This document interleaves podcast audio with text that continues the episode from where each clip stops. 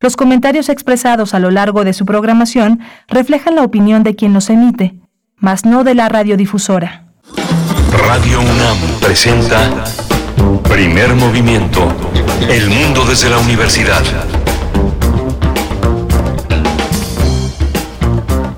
Hola, buenos días. Ya son las 7 de la mañana con 3 minutos. Buenos días a todos los que nos escuchan en el centro del país, que es la Ciudad de México. Estamos conectados y en transmisión con la Universidad de Chihuahua, Radio Universidad de Chihuahua, que tiene una programación en tres ciudades, una programación para cada una de ellas, Ciudad Cuauhtémoc, Ciudad Juárez y la Ciudad de Chihuahua, pero que de 6 a 7 de la mañana en el horario local nos conectamos con los contenidos de primer movimiento.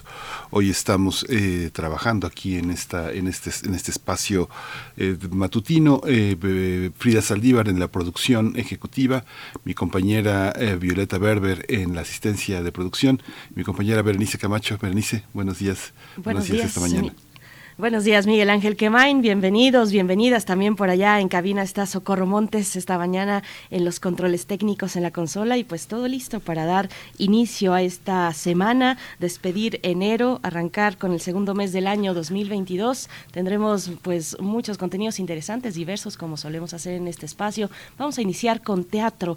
Teatro nos estará acompañando José María Mantilla. Él es actor y director mexicano y está realizando eh, este unipersonal eh, titulado Mi vida con Frank. Vamos a ver de qué se trata. Son tres funciones, tres únicas funciones y pues bueno, ya estamos, ya estará llegando este proyecto a su última función. Vamos a ver los detalles con José María Mantilla. Vamos a tener también la presencia de eh, es la ciberguerra fría detrás de los conflictos eh, de Ucrania en las singularidades tecnológicas que presenta Cintia Solís. Ella trabaja para una consultoría privada, para Legal Advisory LexInf IT, y es catedrática también de distintos espacios en el, en el gobierno y en eh, instituciones privadas. Para la nota nacional nos acercamos a la Red Nacional de Refugios AC, que ha lanzado su informe 2021, la violencia contra las mujeres, niñas y niños en 2021, datos y, testimonios. Vamos a estar con Wendy Figueroa Morales, quien dirige esta Red Nacional de Refugios AC y es psicóloga feminista con experiencia en la defensa de los derechos humanos y el abordaje de las violencias contra las mujeres. En seguimiento a la situación de Ucrania va a estar con nosotros Luis Guacuja. Él es responsable del programa de estudios sobre la Unión Europea del posgrado de la UNAM. La poesía necesaria en esta mañana, como todos los días. Hoy tengo yo el privilegio de compartir con ustedes un poco de música y poesía por ahí de las 9.05 de la mañana.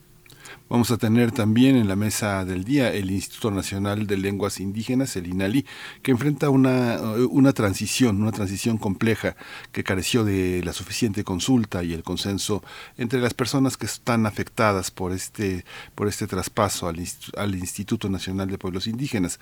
Vamos a tratar este tema con la escritora y activista también Irma Pineda Santiago, y es poeta zapoteca, didakshasa, es traductora docente, promotora y defensora de los derechos de los pueblos originarios y forma parte del Foro Permanente para las Cuestiones Indígenas en la ONU.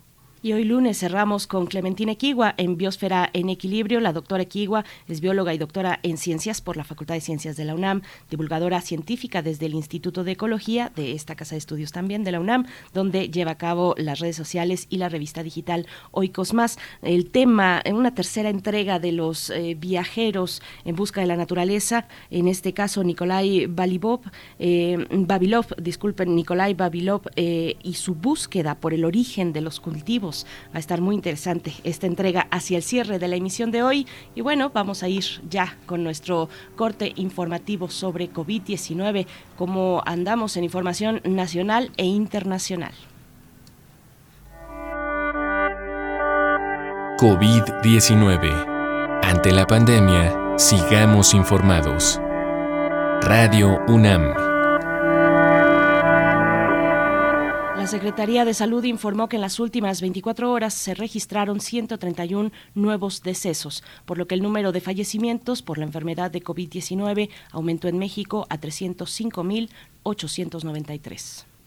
De acuerdo con el informe técnico que ofrecieron ayer las autoridades sanitarias, en este mismo periodo se registraron 13.926 nuevos contagios, por lo que los casos confirmados acumulados aumentaron a 4.930.069, mientras que las dosis de las diferentes vacunas aplicadas contra COVID-19 suman 165.170.233. Los casos activos estimados eh, en todo el país por la Secretaría de Salud son 267 7929. en información internacional, la Organización Mundial de la Salud aseguró este fin de semana que son necesarias más investigaciones sobre la subvariante de Omicron BA.2. La OMS advirtió que puede confundirse con otros tipos del virus en las pruebas PCR para detectar los casos de COVID-19 es justamente en esta, en esta situación que la UNAM ha desarrollado, que dice que la ola de contagios por la variante Omicron en diferentes afectaciones a la vida cotidiana emanan de la situación económica que es el resultado de la escasez de fuerza de trabajo debido a la ausencia laboral. Eso lo dice Eduardo Loria Díaz de Guzmán. Él, él coordina el Centro de Modelística y Pronósticos Económicos de la Facultad de Economía de la UNAM. El especialista universitario advirtió que debido a los contagios pueden generarse de 1.5 a 2 millones de incapacidades laborales en México, lo cual podría tener impacto en la productividad así como en el gasto público. Explicó que tal cantidad de incapacidades podría traducirse en erogaciones adicionales del IMSS y además obstaculizar el flujo normal de producción de bienes y servicios en toda la economía, lo cual podría a su vez colocar eh, más presión en la inflación.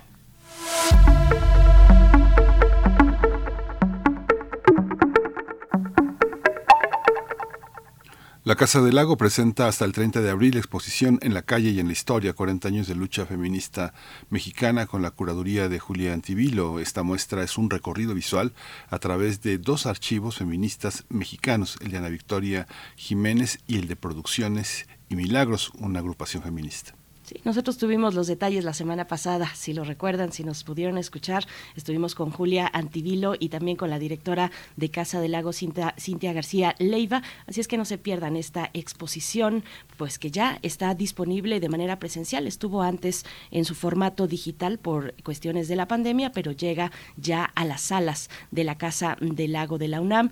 Bueno, pues ahí está hecha la invitación, Miguel Ángel, vamos a ir con música. Vamos a escuchar eh, Saramani y Omu Sangaré de Arabi Magne.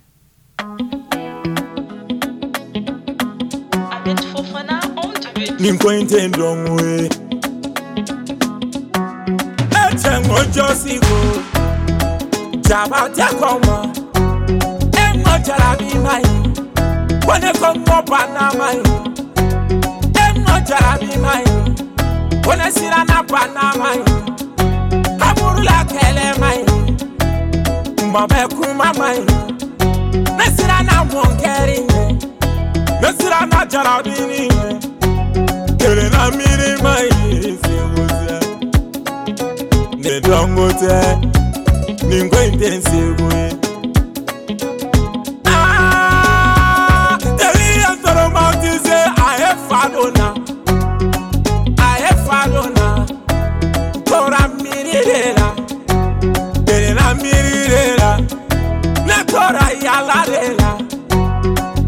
ታማሌላ መደኒ ኒኒ ነሴውተ መደኒ ወሬ ነሴውተ መደኒ ነገን ነሴውተ እንሴተ ጀራቢዬኑ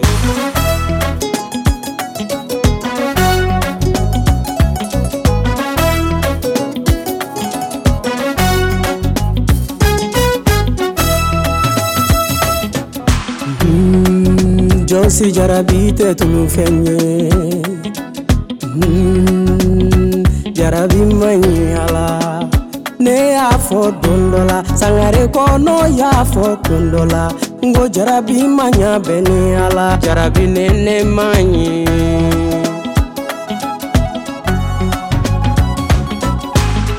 n'a donni tamajo la Primer movimiento. Hacemos comunidad en la sana distancia.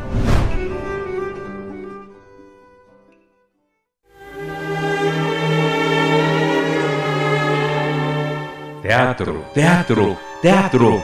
Corre el telón y disfruta de la función.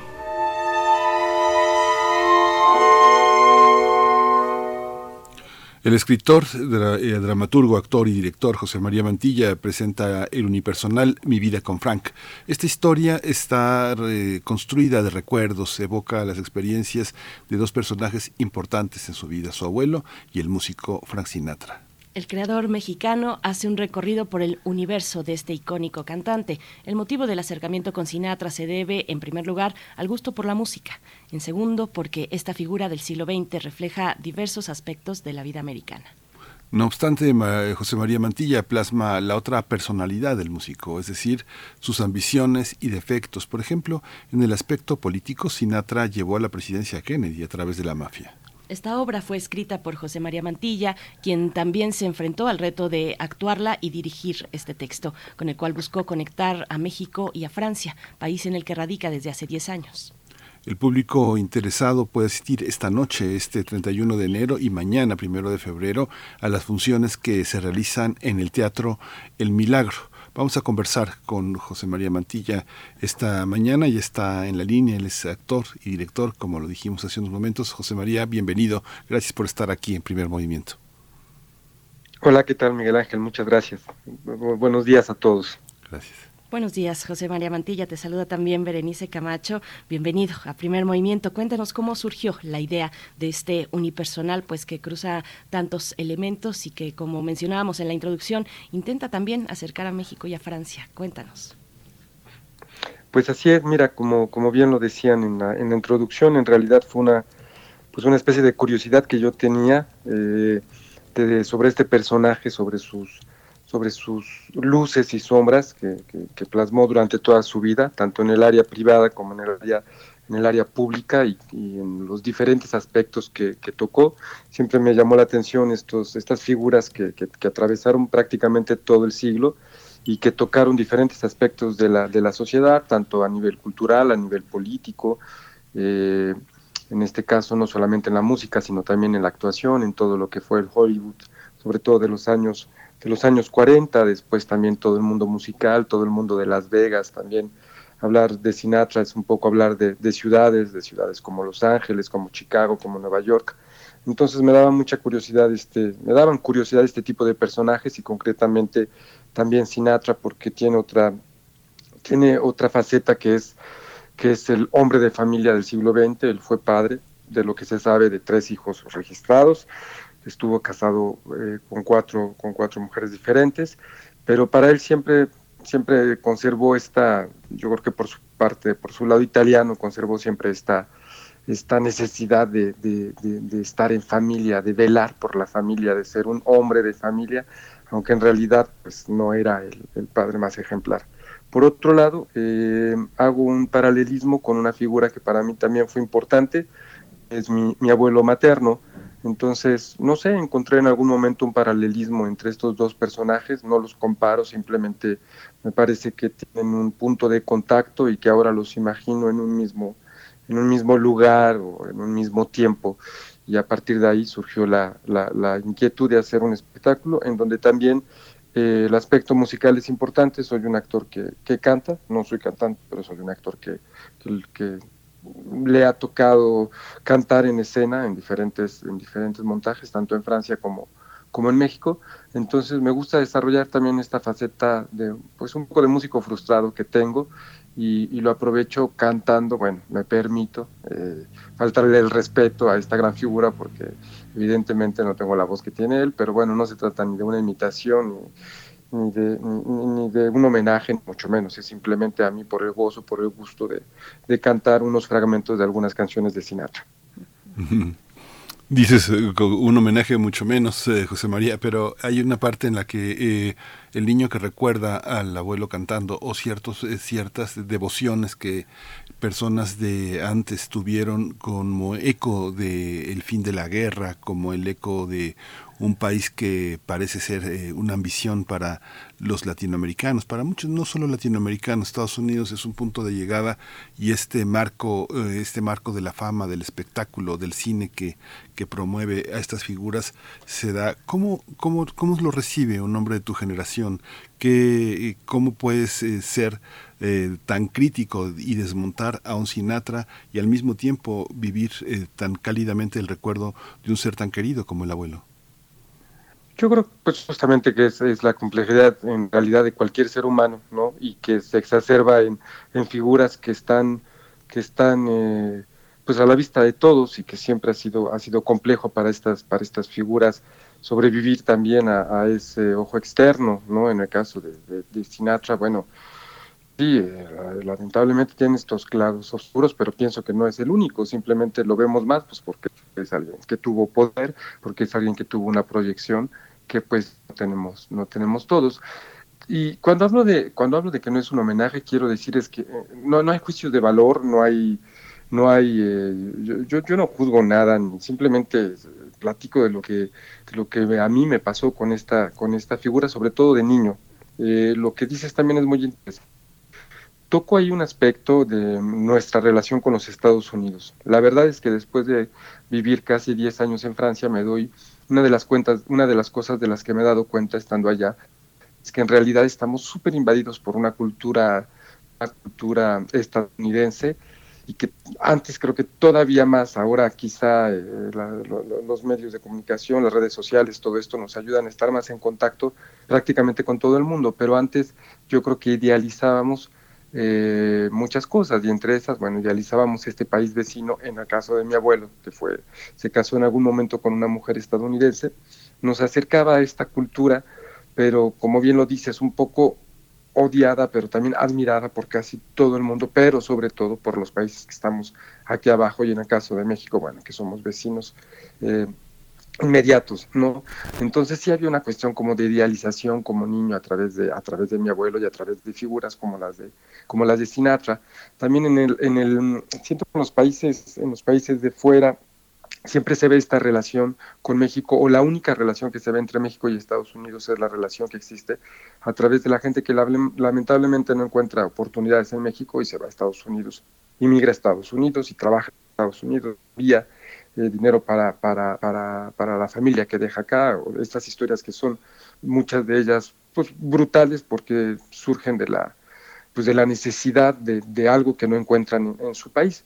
Está toda esta parte, pero creo que también hay toda una otra parte que es cómo se relaciona quizá otra pues otra clase económica, social, no, no tuvimos la necesidad quizá de salir y de ganarnos la vida eh, del otro lado de, del país, pero que sí tiene una relación muy intensa con, con los Estados Unidos a través de a través de, otras situaciones, que fue el caso el caso mío había había una relación muy muy muy fuerte por parte de mi abuelo por la eh, situación sentimental, pero también no sé si era una cuestión aspiracional, ¿no? De, de clase media, de, querer un poco estar a la vanguardia, de querer viajaba muchísimo allá y a mí todos estos viajes creo que me alimentaban de una manera positiva. Yo crecí en, en, Tlaxcala, en una ciudad muy pequeña, o que al menos a mí me parecía que tenía que, salir un poco de ahí, que tenía que buscar otras cosas. Y bueno, viene también un poco esta identificación quizás romántica con esta figura también de Sinatra que sale de Hoboken, New Jersey,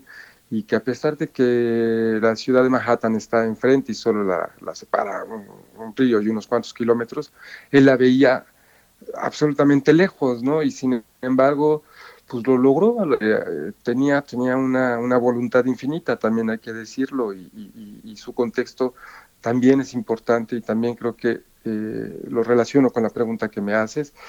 Para mí, ¿cómo, cómo, cómo entender estas figuras o cómo, cómo dejarse tocar por ellas? Creo que tiene que ver también con entender su contexto.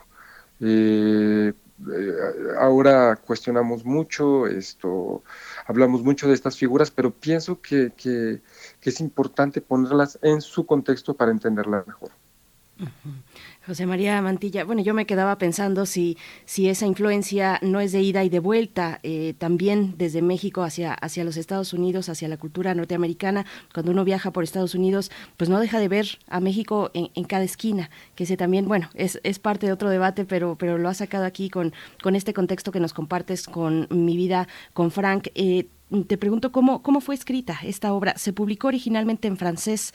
Eh, ¿Cómo fue este proceso de, de, pues escritural de un unipersonal, de encontrar eh, el tono que tú buscabas para un personaje pues tan relevante, tan conocido, tan popular como, como Sinatra? Cuéntanos un poco, José María. Claro. Bueno, de entrada, claro, la, la obra no está publicada. Eh, la obra se hizo efectivamente en, en Francia, eh, en francés, pero pero no está publicada. Mm, yo soy director de escena también y en realidad uh, lo que yo escribía para teatro tenía que ver con adaptaciones que yo hacía de los textos que quería montar. Creo que prácticamente es algo que hacemos todos los, los directores de escena. Normalmente es un texto, el texto, pues generalmente son textos largos, generalmente son... Si, si la traducción hay que, pues de alguna manera, adaptarlo. Eh, me pasa incluso con la muerte de con, no, con el chico de la última fila, eso es la, el último texto que yo dirigí aquí en el 2016, si no me equivoco, en México, y es un texto de, Juan Mayorga. Eh, a pesar de ser, no, no, pues me atrevería, pero ni tantito, a enmendarle la, la, la, la plana a Juan Mayorga, que ahora ocupa el último lugar de la, de la Real Academia de Alba, fue el último en entrar eh, por supuesto que no se trata de enmendar la plana, pero lo, que haces es, realmente adaptarlo a las necesidades de la puesta en escena. Y Juan, por ejemplo, estaba muy, muy, muy al tanto de lo que yo hacía con el texto.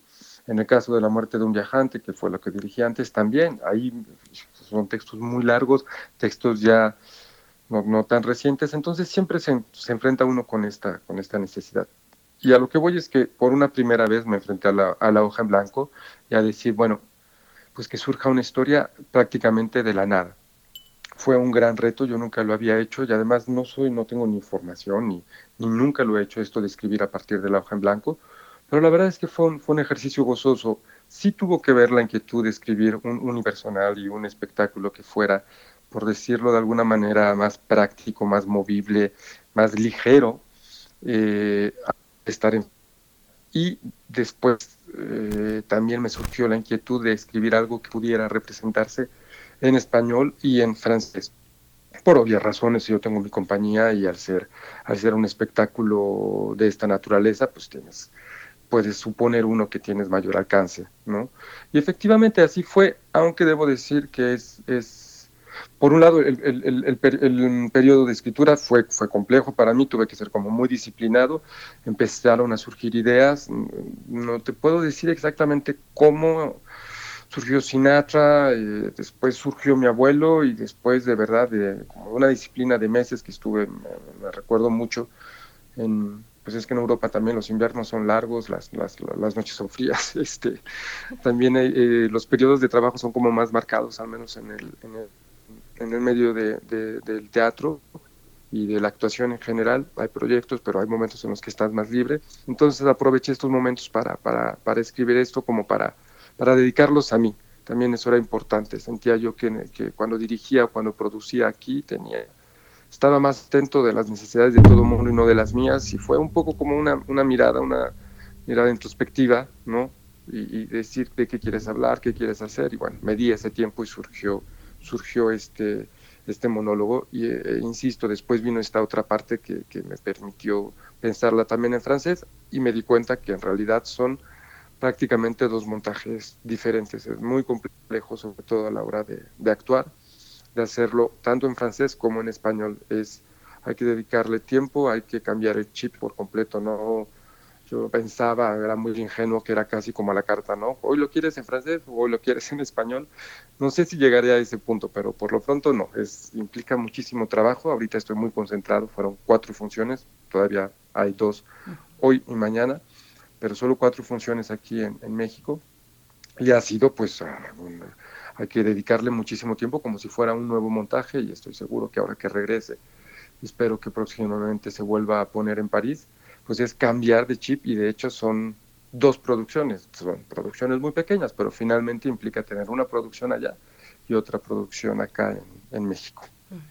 Sí, justamente es muy interesante porque además llegas, eh, José María, a una de las embajadas del teatro en Latinoamérica, del teatro en español, que es El Milagro, donde la calidad actoral y la calidad estética pues forman parte del rigor. No es un espacio que se rente para montar algo, no cualquier cosa, sino que el rigor del Milagro es importante como reconocerlo en esta parte el montaje que has hecho pues es un montaje muy rico. Hay una, un manejo muy rico de la luz de los objetos el cuerpo que es atravesado por los recuerdos pues es un cuerpo de un actor que, que es joven potente y además entrenado. Cómo cómo trabajar esta esta parte de la puesta en escena digamos de, tan lejos de México después de una pandemia tan larga que alejó a la gente de los escenarios eh, hay que estar en un, en un, en un escenario proyectando un cuerpo, un cuerpo que recuerda. ¿Cómo es un cuerpo que recuerda sobre la escena, José María?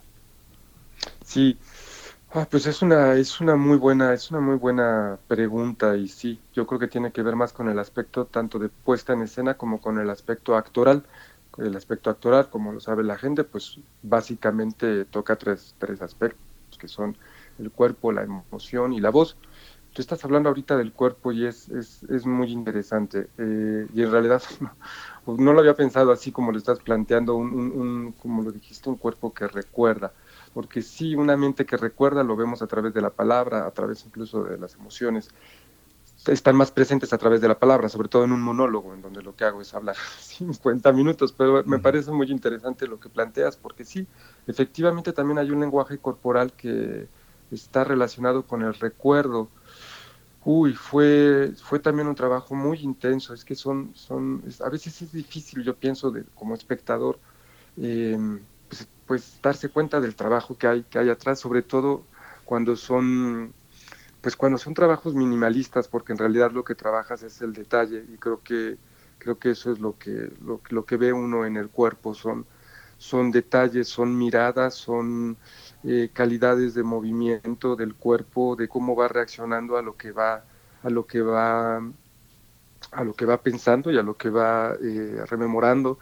Eh, supongo que son, son detalles, aparte, bueno, la puesta en escena se desarrolla en un espacio, lo puedo decir, es 2.5 por 3.5 metros, mide la, una especie de tapete, alfombra que tengo. Solamente salgo y, y traspaso este espacio eh, en un momento de la obra con toda la intención y me integro un poco hacia, hacia lo que es el público y me vuelvo espectador de este mismo, un poco como en un ejercicio metateatral.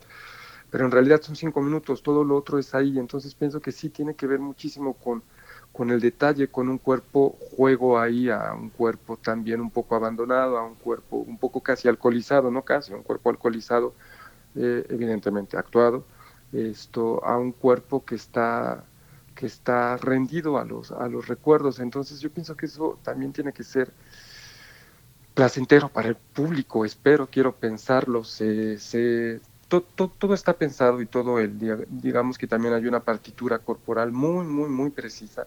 Yo creo que es el, ejercicio actoral que he hecho más, más preciso, supongo que tiene que ver también con que, es un, con que es un monólogo finalmente, con que estoy solo en escena, con que al momento de estar adentro y afuera como director, como, como actor, pero también como dramaturgo y también como productor, para mí era muy importante tener claridad en lo que estaba haciendo. Entonces creo que eso tiene que ver con, con lo que me preguntas. Hay una partitura muy concreta, pues que según yo estudié como director de escena, que hubo gente también, esto hay que decirlo, hay un equipo que me ayuda porque pues el solo en escena es solo en escena, pero no solo afuera de la escena, ¿no? Hay gente que hay gente que, que, me ayudaba un poco con, con, esta mirada exterior, además de toda la gente, los demás creativos, ¿no? que participan en la luz, en la escenografía, en la producción, en la difusión.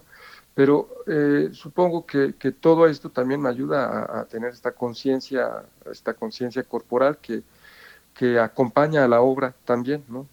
es decir, como hay una partitura de voz, como hay un texto, también hay una partitura corporal que quiere acompañar este discurso. Yo pienso que todo, todo, todo está al servicio de, al servicio de este discurso que surge en este caso de un texto, ¿no? Pero la luz, el cuerpo, eh, la música, la, eh, todo, todo, todo se tiene que concentrar para que este discurso pase. Y creo que lo dijiste muy bien, es un discurso del recuerdo. Entonces el cuerpo tiene que ver también con sí, con un, con un cuerpo que de alguna manera añora. Es verdad también que ahorita pienso y está conscientemente planteado, hay un, hay un cuerpo también que en algún momento, creo que de una manera muy sutil y en muy pocos momentos, se convierte también en un cuerpo de niño porque finalmente se deja tocar, se deja llevar por estos recuerdos de las fotos de su abuelo y de situaciones en las que estaba cuando visitaba en su casa durante las vacaciones de verano. Y creo que también esas diferentes etapas del niño, eh, o eh, no del niño, sino del actor que está ahí, tiene que ver con cómo responde el cuerpo. No, no es lo mismo cuando yo estoy hablando de que era niño y que iba al consultorio de mi abuelo, y creo que esto se ve reflejado en el texto, a cuando yo hablo de lo que pienso hoy, que digo, para mí era necesario salir corriendo del lugar donde nací, pues mi cuerpo reacciona diferente a, decir, visitaba a mi abuelo en su consultorio y me ponía feliz porque, porque veía fotos de él debajo del escritorio, ¿no? debajo del cristal de su escritorio, o hablar de Sinatra, ¿no? si estoy hablando de la banda, del Rat Pack, supongo que sí, también hay un guiño en que me invade un poco, me invado un poco de estos espíritus, este, de estos, de esta banda que son, que era mítica, de estas Vegas, de este New York, de este, eh, de esta mafia también, supongo que el cuerpo acompaña todos estos pensamientos y estas sensaciones. Hay un cuerpo que, recuerda y, dentro de ello hay un oído también que recuerda. La cuestión de la música, José María Mantilla, eh, ¿cómo, heredas tú ese oído del abuelo? Cuéntanos un poco de esa relación, de esa relación también del abuelo con Sinatra. Cuéntanos de esta parte. Claro, sí, la verdad es que, aunque suene un poco cliché, sí, mi abuelo era de los que ya cuando estaba con unas cuantas copas y, estaba contento y emocionado, pedía a mi manera, ¿no? y nos decía siempre, canta, canta, canta. Y esta familia que formó con, con, esta otra mujer con la que se casó después de mi, después de mi abuela, también eran un poco, un poco músicos, entonces siempre en su casa era un lugar como, como para cantar. La verdad es que no, no, lo, no lo digo en la obra, pero también hay una figura padre que, que también era amante de todos estos de todos estos, no solamente, no solamente de la música, sino de lo que acompañaba la música, estos elementos tan importantes en, en, esa época, como era el aparato de música, como eran los LPs. Hablo mucho de eso y creo que era algo que, que, me debía. Yo soy un poco un músico frustrado, tocaba el piano y tocaba la guitarra y cantaba y siempre, siempre dudé entre hacer la, la carrera, bueno, en algún momento hasta lo pensé de piano, de canto o, dedicarme a la actuación. Y la decisión de la actuación, estudié en la, en la UNAM, en el CUT, eh, fue porque siempre me hablaron de esta escuela mítica que, que es y que era en mi época el CUT. Y, y, pensaba que englobaba como todos los aspectos que a mí me interesaban, que a mí me interesaban estudiar o profundizar y yo pensaba que si me metía, por ejemplo, al conservatorio, pues iba a estar como muy, muy concentrado solamente en la música y que en el pues podía tocar como diferentes aspectos. Finalmente el teatro es, toca un poco como todas las otras artes, ¿no? A través de la escenografía, a través de la música, a través, a través del movimiento y a través de la palabra. Entonces tenía como esta, esta, esta espinita un poco, un poco ahí guardada, y un poco clavada de que me tenía que sacar, de hacer algo meramente musical, aunque no, es, no, es, no es teatro musical ni, demás, pero sí, lo, como lo dijiste al principio de la pregunta, la música es algo muy, muy importante, más allá de la relación con, con mi abuelo, que por supuesto sí, él es el que me despierta, me despierta como esta curiosidad por Sinatra y demás, hay también una cosa musical que tiene que ver pues, con mi padre, con mi formación, con, con, con lo que soy, que me, era, que me era interesante un poco investigar, tratar. Eh, como digo, hay también estos, estos elementos que para Sinatra eran súper importantes. Él fue el que creó lo que, lo que después llamaron álbum temático y que aparte curiosamente ya está, ya está desapareciendo, ¿no? Ahora ya no, ya no compramos, pues ya no compramos. bueno, ahora regresaron los LPs, pero yo pienso que es algo más o menos reciente. Durante muchos años, en mi época, pues ya pasamos al CD y después del CD pasamos a lo que era el, el, iPod, creo que se llamaba, ¿no? La cosa esta donde todas tus canciones. Y ahora pues bueno, están todas las plataformas, ya no, ya no está, aunque hay gente que lo hace, pero normalmente no, no, no es de esa manera, más bien vas a estas plataformas más que comprar un disco y mucho menos comprar un disco enorme con una, con una portada y que es un poco como el libro objeto, pero aquí yo diría disco objeto, ¿no?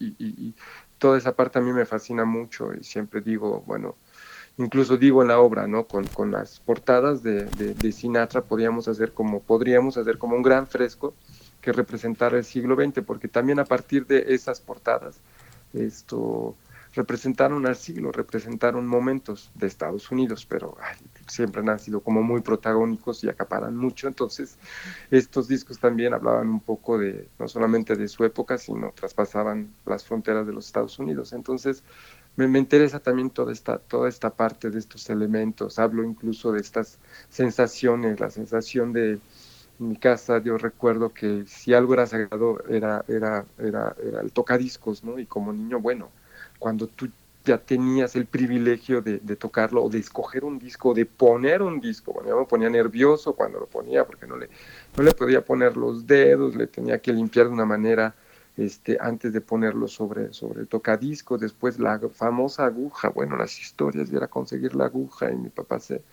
se peleaba porque la, la, la, empleada doméstica a veces, me acuerdo en una ocasión que, que que limpió la aguja y la rompió y entonces no se dio cuenta. Y mi papá decía, pero ¿cómo no se dio cuenta? Y vienen todas estas historias que, bueno, aparecen ya ahora como del siglo pasado y completamente viejas, completamente absurdas, completamente fuera de lugar, de época, pero existían así, así era, hablo del hombre, de familia, hablo también de una masculinidad quizá en algunos momentos un poco tóxica, pues como no, pues así era, como no puedo hablar también de eso, que por otro lado, eh, pues sí, como niño me fascinaba, ¿no? Eran especies de rituales que para mí eran importantes, como el ritual del alcohol, es, es, es, brutal, o lo digo en la obra, el ritual de salir a comprar cigarros para, para mi papá, de prepararle a mi abuelo un highball, era una cosa que a mí me, me relacionaba de una manera diferente con ese mundo de los grandes, ¿no?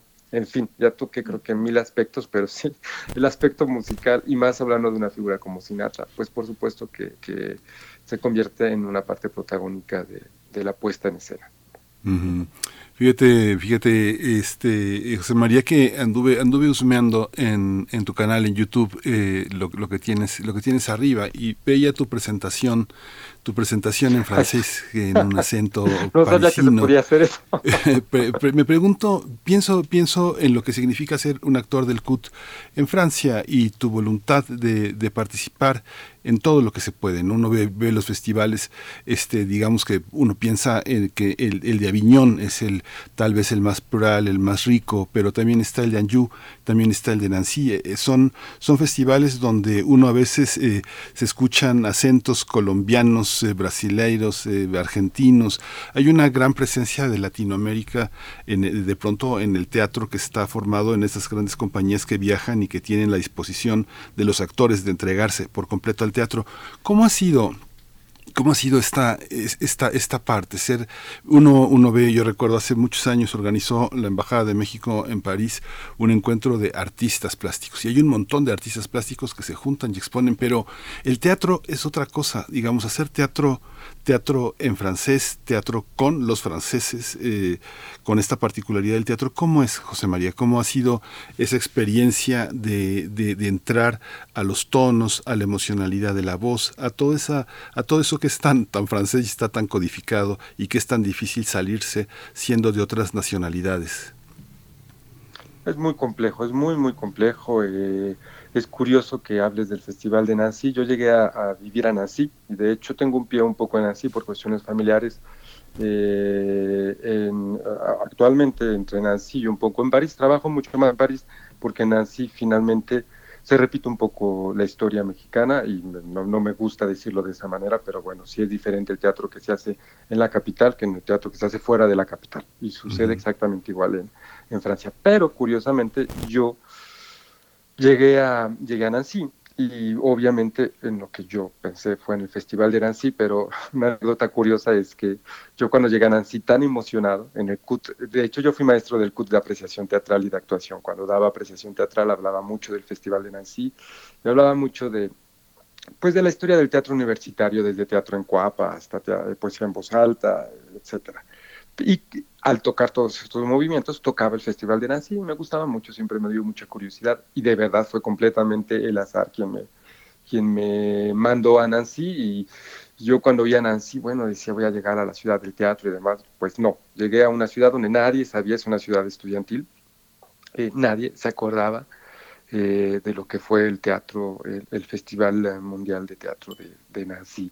Entonces fue muy curioso porque pues sí, porque han pasado muchos años y porque también una cosa es la, y creo que tiene relación con tu pregunta, porque una cosa es la imagen que nos hacemos nosotros de lo que es el teatro en otros lados y al final lo que es realmente el teatro en, en otros lados, en este caso en, en París, París, bueno, en Francia. En Francia tiene una, una tradición de, de, recibir a, a, a, gente de fuera y de fascinarse por, por, por todo esto. Hay que aclarar que México ganó justamente el primer festival de Nancy, eh, con divinas palabras que dirigía Juan Ibáñez.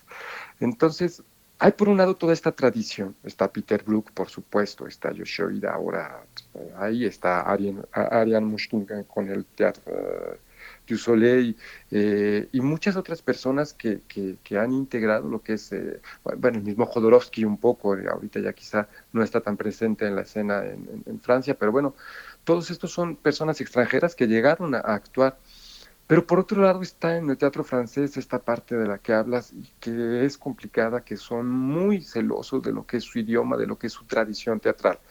Entonces, eh, se vuelve complejo para alguien que, llega, que llega de fuera. Y también hay que decirlo, yo no llegué en un contexto universitario, yo llegué en un contexto completamente por, por X circunstancias. Yo decidí irme a, hacer un poco como una pausa aquí, irme a Francia y pensé que era una una oportunidad de reinventarme, de reinventarme, de ver, de ver otras cosas, de incluso en algún momento dije, bueno, hago una pausa, si yo durante un año no hago teatro no pasa absolutamente nada. Yo empecé a estudiar teatro a los 18, entré al CUT y a los 21 ya estaba dirigiendo, dirigí el carro de comedias, nos fuimos a Jerusalén, yo creo que tenía yo 22 años, algo así. Entonces muy contento, pero finalmente también como, bueno, un poco saturado. Eh, me, fui un poco funcionario cultural al final de, cuando estuve aquí, los últimos años que viví aquí. Y entonces era como una oportunidad de reinventarme y también de hacer una especie de pausa. El teatro siempre llama. Entonces ha sido, ha sido una lucha como constante. Finalmente sí la condición de extranjero, de expatriado, sí es, es fuerte, pero por otro lado justo había un amigo francés que me decía, José, tienes, tienes que aprovechar, somos mucho vinistas los franceses, pero por otro lado, cuando hay algo de fuera que nos gusta, sabemos reconocerlo. Y es evidente que tienes algo que nos interesa, que nos gusta, claro, es algo muy personal y no para nada, era una opinión de él, pero me, me, llamaba la atención como, como, lo decía. Y curiosamente, fue a partir de este comentario que yo empecé a pensar eh, en hacer un unipersonal. Entonces, por un lado está esta parte de lo que yo he hecho solo, pero la verdad es que he tenido la oportunidad también de integrarme con, con, compañías de allá y ha sido absolutamente maravilloso. Hijo, le daría como para otro programa platicar de todo lo que, lo que yo he hecho y de las experiencias que he vivido. Hay un teatro social muy interesante en, en Francia, un teatro que está muy integrado a toda la sociedad y no solamente a una sociedad un poco elitista como puede pasar aquí en México, por obvias razones, porque la gente que tiene acceso al teatro sigue siendo la minoría, la gente de ciudad. Eh, y allá sí hay toda una, bueno, soy también, hay, hay, que decirlo, soy lo que llaman allá intermittent du spectacle, como intermitente de espectáculo. Hay un sistema para los actores en Francia en donde si tú cotizas como actor eh, 507 horas al año, cosa que es muy complicado, tienes el estatus de eh, intermittent du espectáculo, que consiste en que el gobierno, dependiendo de, pues, de la cantidad de horas y de en cuánto fue pagado esas horas, hace un promedio y tú estás como una especie, pues no quiero decir de beca porque es, una, es tu trabajo, pero digamos que eh, te dan una cantidad mensual durante un año y tú lo que estás trabajo, trabajando lo estás cotizando para el siguiente. Te les platico todo esto simplemente para vean vida, te cambia tu condición de, artista. O sea, el estar así, estar trabajando, tener la posibilidad de trabajar así, pues, pues condiciona no solamente, no solamente los medios de producción, condiciona también el artista que eres, porque de verdad te cambia la, te cambia la vida. Ahorita que mencionabas la, la pandemia, hay algo muy interesante yo me perdí, pues por obvias razones, la pandemia en México, yo viví la pandemia en Francia, tuve la oportunidad, a pesar de que me cancelaron, me he conectado con el mundo de la ópera por, por azares del destino, me cancelaron no como cantante, como actor. Eh, y justo antes de empezar la pandemia nos cancelaron una versión de China, donde habíamos como que 30 personas, solo pudimos, y, hicimos la creación, es decir, desde el principio hasta el final. A veces en la ópera uno se va integrando, pues cuando ya está hecho el, proyecto y simplemente en giras te integras. En la última bailé y bailé en Luxemburgo, en Versalles, eh, pero digamos que yo no estuve en la creación de esa ópera. En esta sí estuve en la creación y fue muy fuerte el decir, pues un mes de trabajo intenso con gente que viene de, no sé, de, diferentes 20 países y que con la pandemia se, se, cortó. Esto fue, fue fuerte, pero por otro lado me ayudó, porque en realidad, aunque yo no di esas funciones, a mí me pagaron esas funciones. Eh, y curiosamente surgieron otras funciones de otra ópera gracias a esa que se suspendió. Entonces no me maltrató tanto la, pandemia bueno, quiero decir no tanto en ese sentido en el aspecto económico, pero sí en el aspecto de creación, pues hubo, esta misma obra de, Mi vida con Frank, que se llama María de Frank, que se canceló dos veces en Francia por la pandemia, pero no había yo vivido la pandemia de este lado. Claro que tengo muchos amigos y los veía y vine el año pasado a ver a mi familia y vi a algunos amigos y sabía que le estaban pasando mal, pero es curioso que ahora que lo veo, digo, ah, es verdad que no estuve aquí, ¿no? Me, pues sí, entra un poco de, nostalgia, entra como mucho agradecimiento con la vida de decir, hijo, la verdad es que no, no, no la pasé nada más, a pesar de los golpes tan fuertes que es. Yo creo que es difícil imaginar para alguien de verdad el suspender una, una temporada y el que te digan así me pasó una semana antes, este, no va, es, es, una, es como un coitus interruptus terrible, de verdad, porque es, es, está, hay una energía que se invirtió y que al final se, se detiene. Digo esto un poco regresando a, lo primero que preguntaste, que es con el teatro, que comentaste, perdón, con el teatro del milagro. Eh, el conectarme con México a través de este teatro, como bien lo dices, para mí también es uno de los espacios más representativos de lo que es el teatro independiente, de lo que es un teatro experimental en el mejor sentido de la palabra. Y me interesaba a mí estar ahí porque respeto muchísimo el espacio, respeto muchísimo a todos los creadores que están ahí, empezando por el maestro David Holguín, siguiendo por los actorazos que son Laura Almela y, Jiménez Cacho, más todas las personas que están cercanas al, milagro. Y como bien lo dices, yo siento que es garantía, hay, hay, es garantía ese teatro, pero sobre todo es un teatro que tiene una vocación muy definida y me interesaba, me interesaba estar presente en ese teatro por eso, porque, porque su vocación de, experimentación, su vocación de compromiso, su vocación de un teatro, de un teatro inteligente, de un teatro, de un teatro comprometido con su tiempo, con su, con su espacio, con, con, con, su época, eh, para mí era, era fundamental de,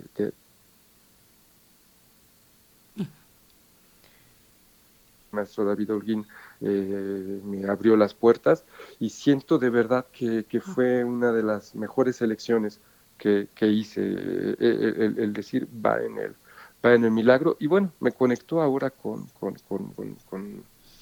mis amigos, con mis, más que amigos, también con mis colegas, ¿no? con, mis, con mis hermanos de, de escena, de profesión aquí en México, era, era muy importante para mí poder, poder hacerlo aquí también es otro tema, pero cómo, cómo, cómo actuar en español y cómo actuar en francés. Yo pienso que más allá de actuar en cualquier idioma, hay la lengua materna que, que te conecta de una manera diferente con tu cuerpo, con tus emociones, con tu voz. Eh, es de verdad, yo creo que da para todo un estudio cómo un actor actúa la misma cosa en otro idioma y en su lengua materna. Más allá de en diferentes idiomas, es los otros idiomas y su lengua materna. Yo creo que los matices, la conexión que puedes hacer, a mí me, maravilla porque siento que tiene que ver como con, con, el eh, grito primero, con, con, es algo como muy, te conecta con algo muy viejo, es, tu origen, pero no solo tu origen, el origen de todos.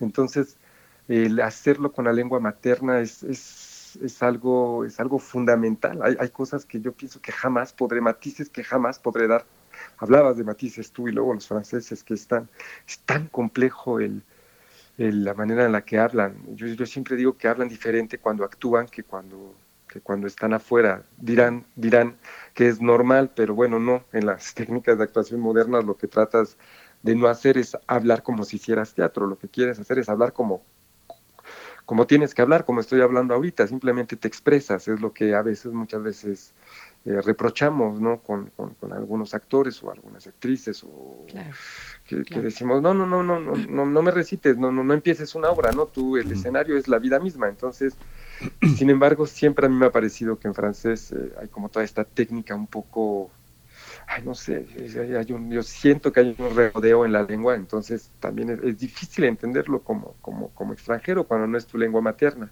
Sin pues embargo, insisto, los acentos también, también a veces son muy atractivos para, para la gente de fuera. Pues ahí está el dilema de Mefisto también. Pero bueno, está... Exacto dos, dos eh, funciones el día de hoy y el día de mañana, lunes y martes, 20 horas en el Teatro El Milagro Milán 24, Colonia Juárez, Mi vida con Frank, unipersonal de José María Mantilla. Te agradecemos mucho, qué riqueza de, conversación y ojalá tengamos próximamente más noticias tuyas, José María. Hasta pronto. Muchísimas gracias a ustedes, os estuvo muy interesante eh, hablar de todo esto con ustedes y los esperamos en el teatro. Gracias. Gracias pues nos vamos directamente eh, de teatro, nos pasamos a las tecnologías, la ciberguerra fría detrás de los conflictos entre Rusia y Ucrania. Vamos para allá. Primer movimiento. Hacemos comunidad con tus postales sonoras. Envíalas a primermovimientounam.gmail.com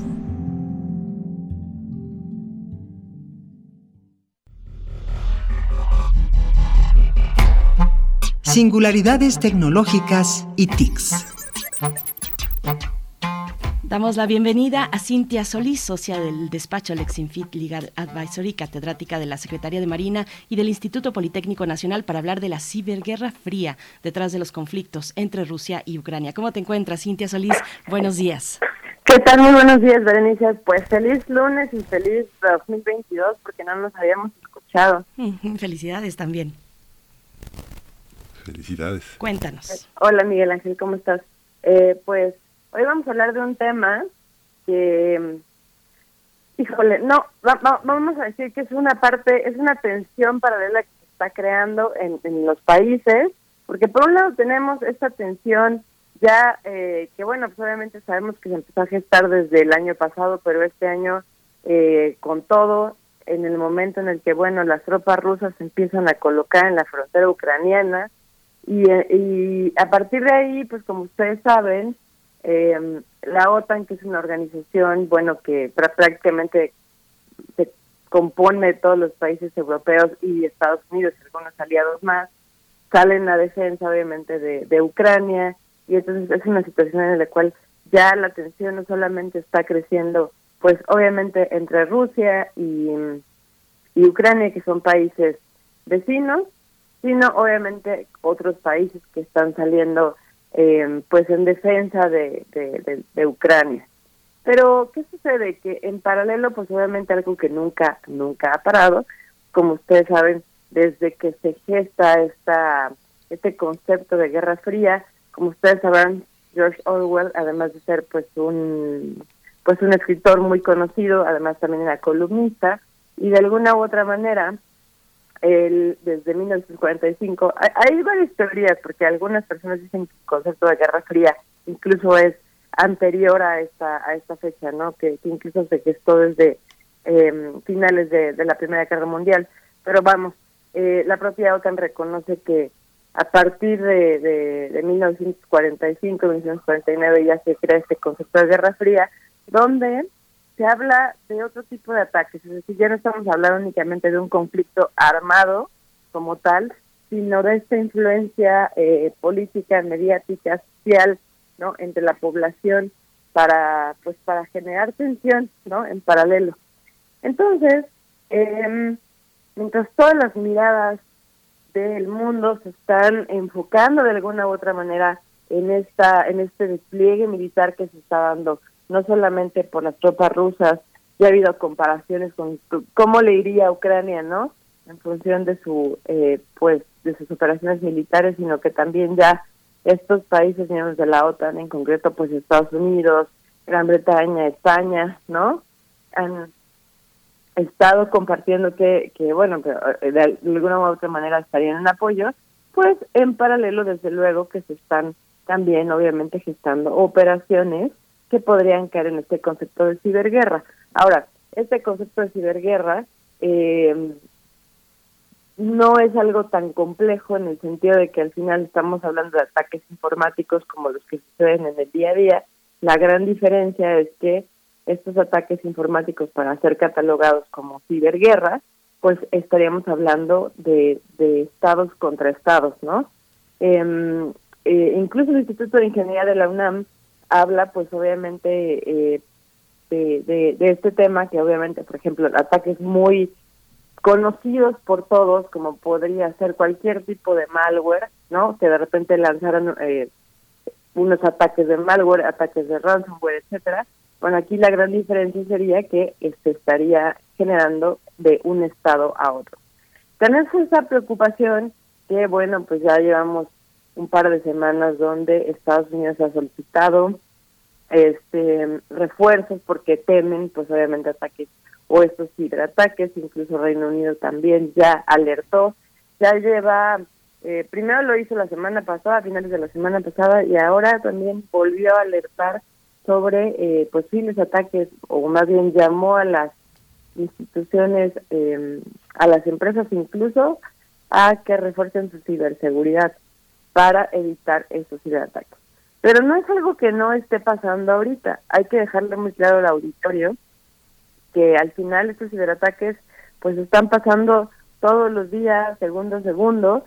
La gran diferencia o lo que nos puede preocupar como ciudadanos de alguna u otra manera, pues es que este tipo de ataques vayan enfocados a infraestructuras críticas, ¿no? Por ejemplo, digo, todo mundo, hay una gran parte de la población que históricamente define que la ciberguerra este, empezó con el ataque de Stuxnet. En realidad, eh, hay muchísima información, ¿no? Eh, hay personas que incluso lo definen desde 1999 eh, y que desde ese entonces, pues el gobierno de Estados Unidos ha acusado en múltiples ocasiones al gobierno chino de estar orquestando constantes ataques, ¿no? Eh, ciberataques en contra de sus infraestructuras, etcétera, ¿no? Pero lo preocupante es justamente esto, ¿qué va a pasar para nosotros como ciudadanos? Eh, en caso de que se ataquen algunas infraestructuras que pueden ser conocidas como infraestructuras críticas, ¿no? Por ejemplo, todo lo que tiene que ver con plantas eh, nucleares, de energía eléctrica, de provisión de recursos, de agua, etcétera, ¿no? Creo que es lo que, que de alguna u otra manera nos podría preocupar como, como países que físicamente no tenemos nada que ver. Digo, lo preocupante de alguna u otra manera de la, de la ciberguerra es que no necesitas desplazar ningún tipo de tropa, es decir, podrías tener pues tal vez una centena de ciberatacantes que estuvieran colocados en un país que no tiene nada que ver, por ejemplo, con México y que eventualmente al ser vecinos de Estados Unidos, ¿no? Se pudiera comprometer algún tipo de infraestructura, mm, incluso la mexicana, para poder causarle un efecto a Estados Unidos, ¿no? Por supuesto, pues, pues qué, qué interesante, de verdad es una dimensión que no necesariamente se advierte cuando, ahora que por todos lados se está hablando y nosotros mismos vamos a darle seguimiento eh, en, la siguiente hora con un especialista al tema de la situación, estas tensiones entre Rusia y Ucrania, la OTAN, por supuesto, pero una dimensión que no necesariamente se advierte a primera vista y que sin embargo allí está en la agenda de muchos países la cuestión de la, eh, pues de los ciberataques, en este caso una ciberguerra fría que nos detallas de esta manera, Cintia Solista agradecemos mucho y nos encontramos en 15 días. Claro que sí, pues muchas gracias por el espacio y saludos a todos tu auditorio. Gracias. Ya, ya nos vamos, ya dieron las 8 y despedimos a la Radio Universidad de Chihuahua como todos los días de 6 a 7 de la mañana, de 7 a 8 en el horario de la Ciudad de México. Regresamos en un par de minutos. Quédese aquí en primer movimiento en Radio NAM. Encuentra la música de primer movimiento día a día en el Spotify de Radio UNAM y agréganos a tus favoritos.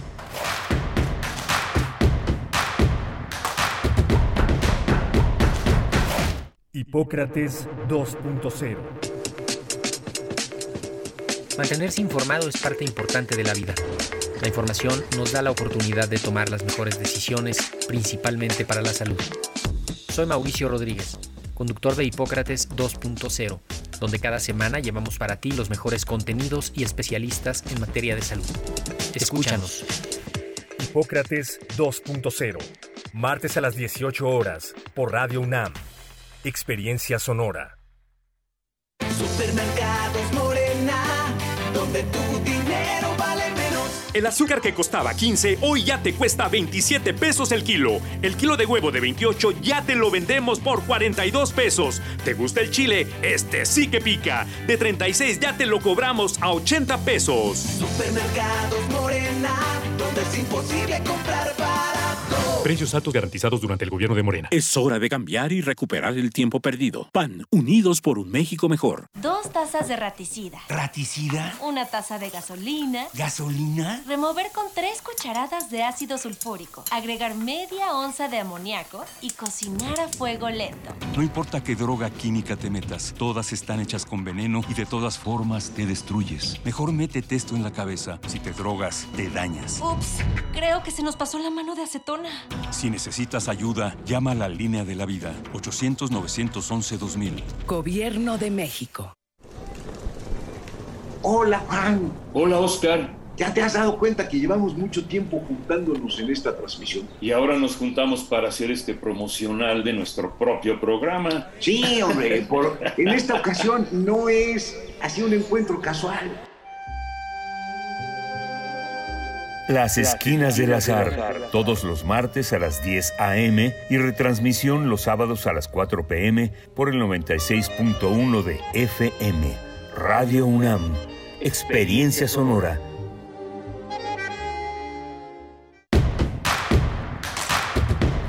Síguenos en redes sociales. Encuéntranos en Facebook como Primer Movimiento y en Twitter como arroba PMovimiento. Hagamos comunidad.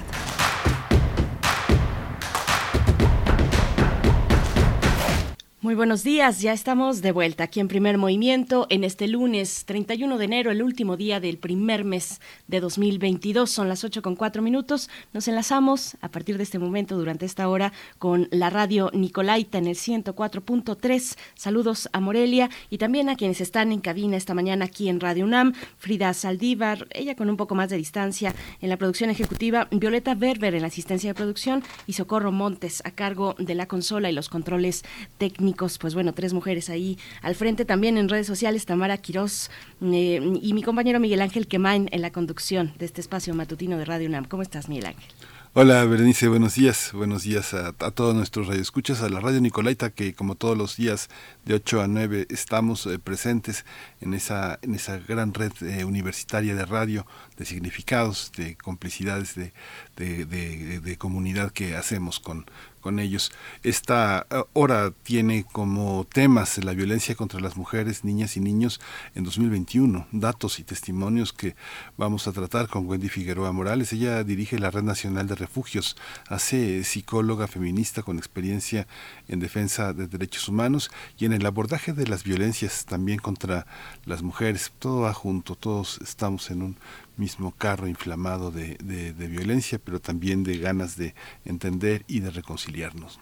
Por supuesto, va a ser, bueno, van a ser los detalles de este reporte titulado así, La violencia contra las mujeres, niñas y niños en 2021, que, que ha realizado la Red Nacional de Refugios AC. Estaremos con su directora, Wendy Figueroa. Y para la nota internacional, damos seguimiento a las, a las tensiones, a la situación en Ucrania frente a Rusia y, bueno, frente a toda una configuración eh, mundial, pues, occidental con respecto a este tema. No solo occidental, vaya, es de verdad un momento crucial, importante, lo que se ha presentado en Ucrania, en las fronteras de Ucrania con Rusia. Vamos a hablar eh, con Luis Guacuja, responsable del programa de estudios sobre la Unión Europea del posgrado de la UNAM. Así es que, bueno, quédense aquí, eh, temas muy interesantes a nivel nacional e internacional. Y antes de irnos con nuestra nota, vamos a saludar también a quienes están en redes sociales. Desde muy temprano andan por ahí algunos y nos comenta por acá Refrancito, bueno, nos manda saludos, dice, hoy sí escuchamos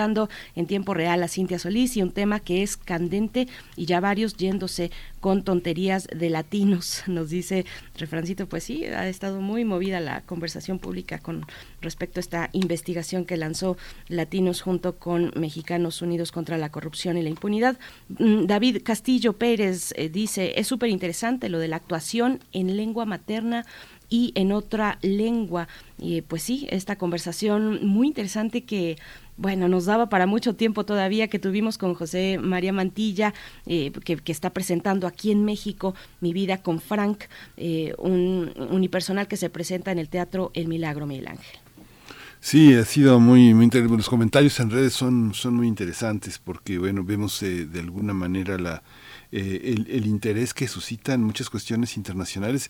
Yo veía también entre amigos que generalmente están ocupados en, otras cuestiones, debatir eh, acaloradamente sobre el tema de la conferencia de prensa que dio Putin sobre el tema del ingreso de eh, Finlandia a la, a la OTAN y el tema también de Ucrania en la OTAN, que finalmente encendía las polaridades de todavía de que, uno escuchaba en los años 80, todavía a principios de los 90 de ese mundo bipolar que se convirtió en multipolar, pero que finalmente todo va a un, a un embudo donde el dinero y la libertad, la ética y la frivolidad de los intereses propios este, están en el debate, ¿no? en el debate del mundo y en el debate, por supuesto, nacional. ¿no?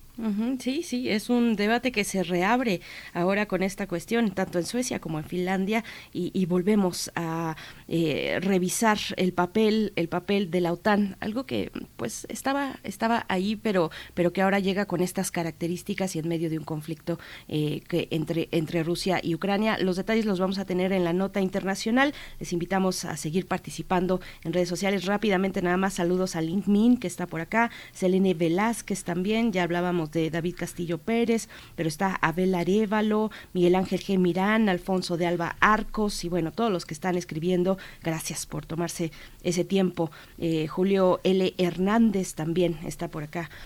Pues bueno, a los que les tocó ir también al, al Teatro Bar El Vicio el fin de semana, el sábado, pues también nos están reportando por acá que estuvo muy, muy rica la presentación, que disfrutaron mucho esta presencia, esta presentación de las reinas chulas en los Christmas Papers. Pues bueno, vámonos ya con nuestra nota nacional. Primer movimiento. Hacemos comunidad con tus postales sonoras. Envíalas a primermovimientounam.gmail.com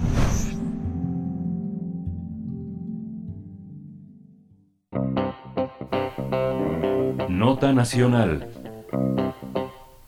Desde el inicio de la emergencia sanitaria por COVID-19, diversos activistas alertaron sobre el peligro que corrían las mujeres y niños víctimas de violencia que estaban confinados en los hogares con sus agresores.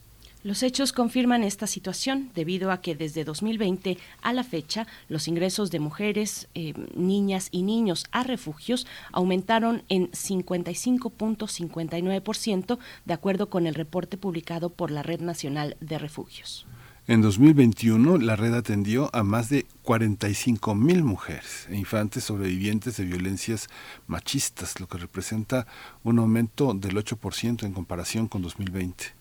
La Red Nacional de Refugios informó que se brindó acompañamiento especializado y gratuito a través de redes sociales y líneas telefónicas a más de 12.000 personas, de las cuales el 85% se identificaron como mujeres. Esto significa que en promedio una mujer se comunicó cada hora para pedir apoyo. Hay que señalar que el 51% de las solicitudes de apoyo se hizo desde la Ciudad de México y el Estado de México. En 2021, casi 500 mujeres reportaron violencia feminicida y 4 de cada 100 denunciaron un intento de feminicidio. Este reporte indica que el 77% de las agresiones contra mujeres fueron perpetradas por su pareja, esposo o expareja. Vamos a conversar sobre este reporte de la Red Nacional de Refugios y está con nosotros en esta mañana Wendy Figueroa Morales. Ella dirige la Red Nacional de Refugios Asociación Civil y es psicóloga feminista con experiencia en defensa de derechos humanos y el abordaje de las violencias contra mujeres. Wendy Figueroa Morales, gracias por estar aquí. Bienvenida a Primer Movimiento. Buenos días. Hola, buenos días. Muchas gracias a ambos por la invitación y a todas las personas que nos escuchan.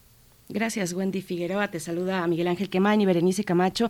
Pues qué, qué datos, qué datos tan duros, tan contundentes. ¿Qué nos dice este, este reporte de la Red Nacional de Refugios respecto a cómo ha sido la vida en términos de violencia, de violencia doméstica para las mujeres, para los niños y las niñas en México durante la pandemia, Wendy?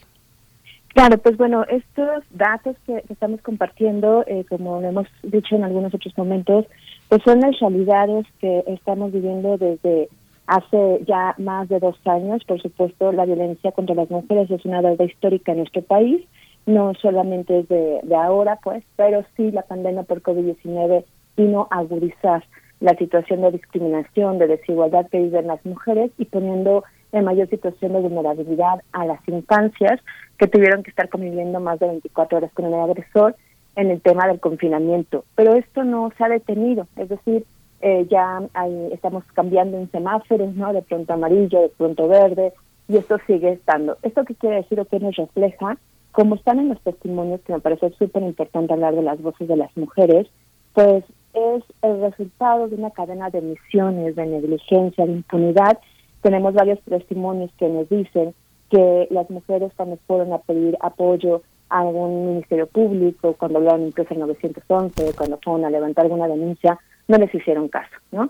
Y pues bueno, sabemos que la violencia familiar es la antesala del feminicidio. ¿Esto qué quiere decir? Que si se les escuchara a las mujeres cuando hablan en 911, cuando van a hacer una denuncia, se pudieran prevenir los feminicidios y las violencias. Y la realidad es que no es así. Entonces, es importante identificar cómo hay una falla importantísima en la actuación integral intersectorial en las 32 entidades federativas, porque esto no nada más es en la Ciudad de México, es a nivel nacional y no se está capacitado para identificar que cualquier acto de violencia puede ser ese foco rojísimo para una situación de feminicidio. Los datos están ahí, el 40% de los feminicidios pudieron haberse prevenido porque las mujeres fueron a denunciar o expresaron estar en una situación de riesgo, pero como no se ve, es decir, no hay golpes, no, ah, no llega la mujer como algunas de ellas decían, necesito llegar casi muerta para que me hagan caso o me renueven las órdenes de protección. Y esto es lamentable. Eh, un testimonio, por ejemplo, decía que ahora entiende por qué las mujeres son asesinadas, hay tantos feminicidios, porque se cansan de pedir ayuda y no obtienen las, en las instancias gubernamentales. Pues esto es gravísimo, ¿no? Eso te habla de que no existe un Estado de Derecho en este país y que cómo podemos decir que las mujeres no están solas, escuchamos discursos cuando en la realidad no está presente. Y bueno, el tema de los niños y las niñas que tampoco se habla, pero pues los embarazos producto de violencia sexual también incrementaron, como sabemos, el 100%, ¿no?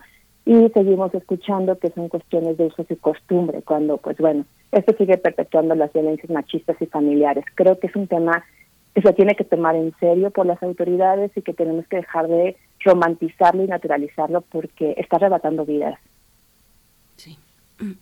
Sí, es muy muy muy fuerte todo eso que comentas porque parece que parece parecería que, que, que, no que no hay salida cuando no sé personas como me imagino como lo que tú haces y las personas defensores de derechos humanos cuando tienen oportunidad de ver los videos, las denuncias, este de pronto si uno estuviera en esos en esos casos, pues uno sabe que la protesta este en, en un buen porcentaje va va de por medio de la vida de tu hermano, de tu papá, de tu amigo, de tu de tu pareja eh, en turno es algo avasallante. ¿Qué es lo que hace que, que nos sintamos así? Pensaba, pensaba Wendy en el caso de Lourdes Maldonado, ahora que pues nosotros que formamos parte de, de, estos colegas, de gente que, que de alguna manera la rodeó y vemos otros casos en, en Tijuana y vemos a colegas que son bien valientes, tan espantados y que no saben ni por dónde, por dónde, Wendy, por dónde entender este, este informe, eh, pensando en personas que, que, podemos hacer algo, tenemos que hacer algo para resistir. ¿Cómo enfrentar esto con esa sensación tan impunidad que nos, que nos, que nos abochorna tanto? Acabas de algo súper importante porque me parece que hay un sentimiento generalizado para todas las personas que somos activistas, defensores de derechos humanos, desde el área periodística o desde la colectividad eh, de organizaciones de la sociedad civil, etcétera. Eh, y el miedo está, ¿no? El miedo está y eh, de hecho varias compañeras periodistas, varios compañeros, varios activistas en las mañaneras dijeron que se sentían, tenían miedo, ¿no? Que tenían por su vida y no hicieron nada. Es decir, no pasó nada, lo que pasó fue que fueron asesinadas, ¿no? Y bueno, pues, ¿qué podemos hacer? Me parece que se está haciendo con todo lo que eso nos implica en esta resistencia e insistencia de seguir alzando la voz y seguir haciendo visible lo que se quiere invisibilizar en este pacto patriarcal.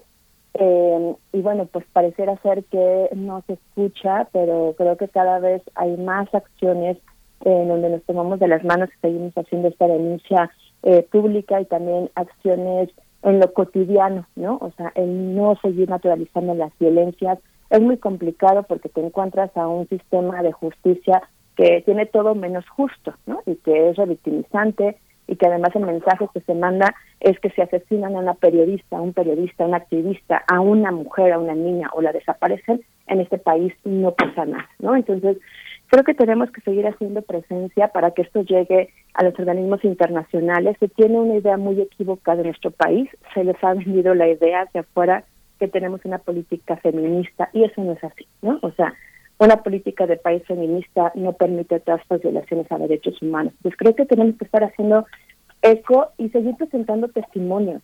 Nosotras, si se fijan, siempre hablamos de las voces de las mujeres y pedimos testimonios con todo el cuidado que se requiere para que no se piense que es un invento del neoliberalismo, del conservadurismo. Las historias están ahí. Entonces dejemos de hablar de números y hablar de historias. Creo que eso es lo que está eh, siendo potente y donde más mujeres también se identifican y ya no están dispuestas a, guardar silencio. Esa creo que es la estrategia, más seguir haciendo eh, visible y siendo muy puntuales de exigirle al Estado su compromiso y su obligación de garantizar los derechos de las personas, hombres, mujeres, en todas las etapas de vida, porque es el compromiso del Estado. Entonces creo que esa es parte de la resistencia insistencia, muy complicado responderlo, pero creo que esas acciones y esos espacios que ustedes abren también permiten que las personas, pues en esta capacidad y esta inteligencia que tenemos, analizar y reflexionar que todos a nuestro alrededor y todas las personas tenemos alguien cercano que ha sido desaparecido, desaparecida, que ha sido víctima de algún tipo de violencia, acoso cibernético, en la calle, en la casa, o sea, esto está en todos lados y creo que esa conciencia también es importante hacerla. Wendy, ustedes, por ejemplo, eh, reportan seis mujeres al día fueron víctimas de violación durante el año 2021 esto pareciera la punta del iceberg porque hay muchas cosas, hay muchos casos que, que, no, se, que no se dicen, que no se reportan, que no se denuncian ante las autoridades por múltiples factores, eh, eh, entre ellos, por ejemplo, que el abusador es un familiar, es la pareja o es la persona que lleva el sustento a casa, la persona de la que dependes o de la que dependen económicamente tus hijos. Eh, ¿cómo, ¿Cómo cómo en este tipo de, poniendo este ejemplo que es escandaloso, cómo contrastar los datos que arrojan ustedes en la red con otras estadísticas, eh, tanto las oficiales, las del gobierno, eh, como, como de otras organizaciones, por ejemplo, el Observatorio Nacional del Feminicidio, Wendy. Claro, pues yo creo que son justamente, eh, más que contrastarla, creo que es una coyuntura de identificar que efectivamente estos números, y quiero ser como muy puntual, los números eh, son una pincelada de la realidad que existe en nuestro país, porque no todas las mujeres eh, llegan a la Red Nacional de Refugios, ¿no? Aunque hagamos toda esta acción de difusión, sabemos que hay mujeres todavía en este México que no conocen que existimos, que no conocen que existe el observatorio, por ejemplo, o Redin, que es también una organización que ha hecho estadísticas y donde también hay datos sumamente impactantes, ¿no? Sobre las violencias contra los niños y las niñas. Entonces, Creo que las estadísticas las tenemos que leer justo con una mirada de género y e identificar que, que lo que nosotros presentamos y cada una eh, de las organizaciones e incluso el secretariado ejecutivo también presenta datos son pinceladas de lo que existe en nuestro país porque no tenemos todos los datos. Hay muchas mujeres, como tú bien decías, es bien importante, que no alzan la voz, no porque no quieran, sino porque además no han identificado que eso que están viviendo es una violencia, ¿no? Porque no tienen la posibilidad de acercarse a estos espacios o cuando lo hacen simplemente les dicen a ver regresen si no pasa nada o no hay quien la lleve a la denuncia. Entonces, pues es esta pincelada que nos tiene que dar un marco de referencia de decir estas son las mujeres que llegaron a expresarlo, las mujeres que llegaron a denunciarlo, pero hay muchas, muchísimas que no están haciendo uso de su voz por esta violencia estructural y sistémica. De hecho, hay una cifra negra en nuestro país, que es más del 90%. Imaginémonos, o sea, es gravísimo, ¿no? Entonces creo que eso también es un cambio que tenemos que hacer. Escuchamos cada 25 de, cada mes que se subió o bajó la violencia y hay porcentajes. El tema no es de que suba o baje, el tema es que no debería de haber ni un solo caso donde hubiese una violación de derechos humanos a la población infantil y a las mujeres o cualquier otra persona. Y mientras el gobierno sea el color que esté al frente, porque esto es histórico, insisto, no es de ahorita. Pero claro, el gobierno en turno tendría que corresponderle actuar, pero siguen administrando la violencia. Y no necesitamos una administración de violencia, necesitamos acciones puntuales, claras, para erradicarla, para disminuir las brechas de desigualdad, para crear una cultura de concientización donde todas las personas podemos decir cero tolerancia a cualquier forma de violencia contra las mujeres, desde eh, un insulto, desde una omisión, desde este, ridiculizar estos chistes, ¿no? El bullying, vaya, desde compartir las fotos íntimas, etcétera, debe de haber una reingeniería. Creo que las estadísticas nos permiten ver este panorama general, pero también darnos cuenta que es solamente una parte de la historia. Hay muchísimas más mujeres, niños y niñas que no son casos mediáticos. Digo, recordemos el caso de Tadeo, un caso lamentable y que lamentablemente no es el único, ¿no? O sea, son muchos casos así y que no todos llegan a tener el foco de los medios o no todos llegan a estar plasmados en un, en un informe. Pues creo que eso es lo que nos tiene que mirar, eh, nos tiene que dar estas estadísticas que presentamos cualquier organización, obviamente recordando que son testimonios, que es un sector de la población sumamente importante, pero que hay más, ¿no? Y en ese hay más es donde necesitamos sentarnos a conversar con el gobierno, con las autoridades de qué estrategias podemos implementar desde la democracia, la horizontalidad y no desde un escritorio. Creo que también ese es un problema que, que existe actualmente en este gobierno, donde no se escucha, ¿no? Con esta idea de tener la rectoría del Estado, pareciera ser que para ellos la rectoría del Estado es solamente verlo vertical, y no, se tienen que sumar todas las voces, las voces de las sobrevivientes, de las víctimas, de los familiares víctimas de feminicidio y desaparición, para que realmente se pueda hablar de una agenda incluyente que ponga en el centro de la actuación los derechos humanos. Creo que este es el objetivo de las estadísticas y seguir haciendo, insisto, visible lo que se quiere invisibilizar y no son números, ¿no? Por eso nosotros enfatizamos, no, no es un tema de números, es un tema de historias, de familias, que además una mujer asesinada trastoca a muchos otros integrantes a su alrededor y por supuesto a la propia sociedad porque vivimos con miedo. Tú escuchas eh, em, historias de niñas, de adolescentes y bueno, pues preguntémonos las mujeres que estamos ahora escuchando cuáles son nuestros mensajes, ¿no? Creamos, nosotros creamos grupos en WhatsApp o en redes sociales para acompañarnos, para apoyarnos, mientras que los hombres crean grupos para pasarse fotos íntimas. la, la diferencia es abismal. Esa es la realidad de nuestro país y no pasa nada, ¿no? Y cuando tú lo cuestionas, el hombre lo que dice es, pues, ¿para qué sacan fotografías? Y no se entiende que cada uno tenemos el derecho a hacerlo, no tienen el derecho a difundir fotos sin consentimiento. Entonces, esa cultura del machismo, del patriarcado, es lo que se tiene que arrancar y creo que ahí también tiene una deuda grandísima la academia, ¿no? Y por supuesto, pues las instituciones gubernamentales.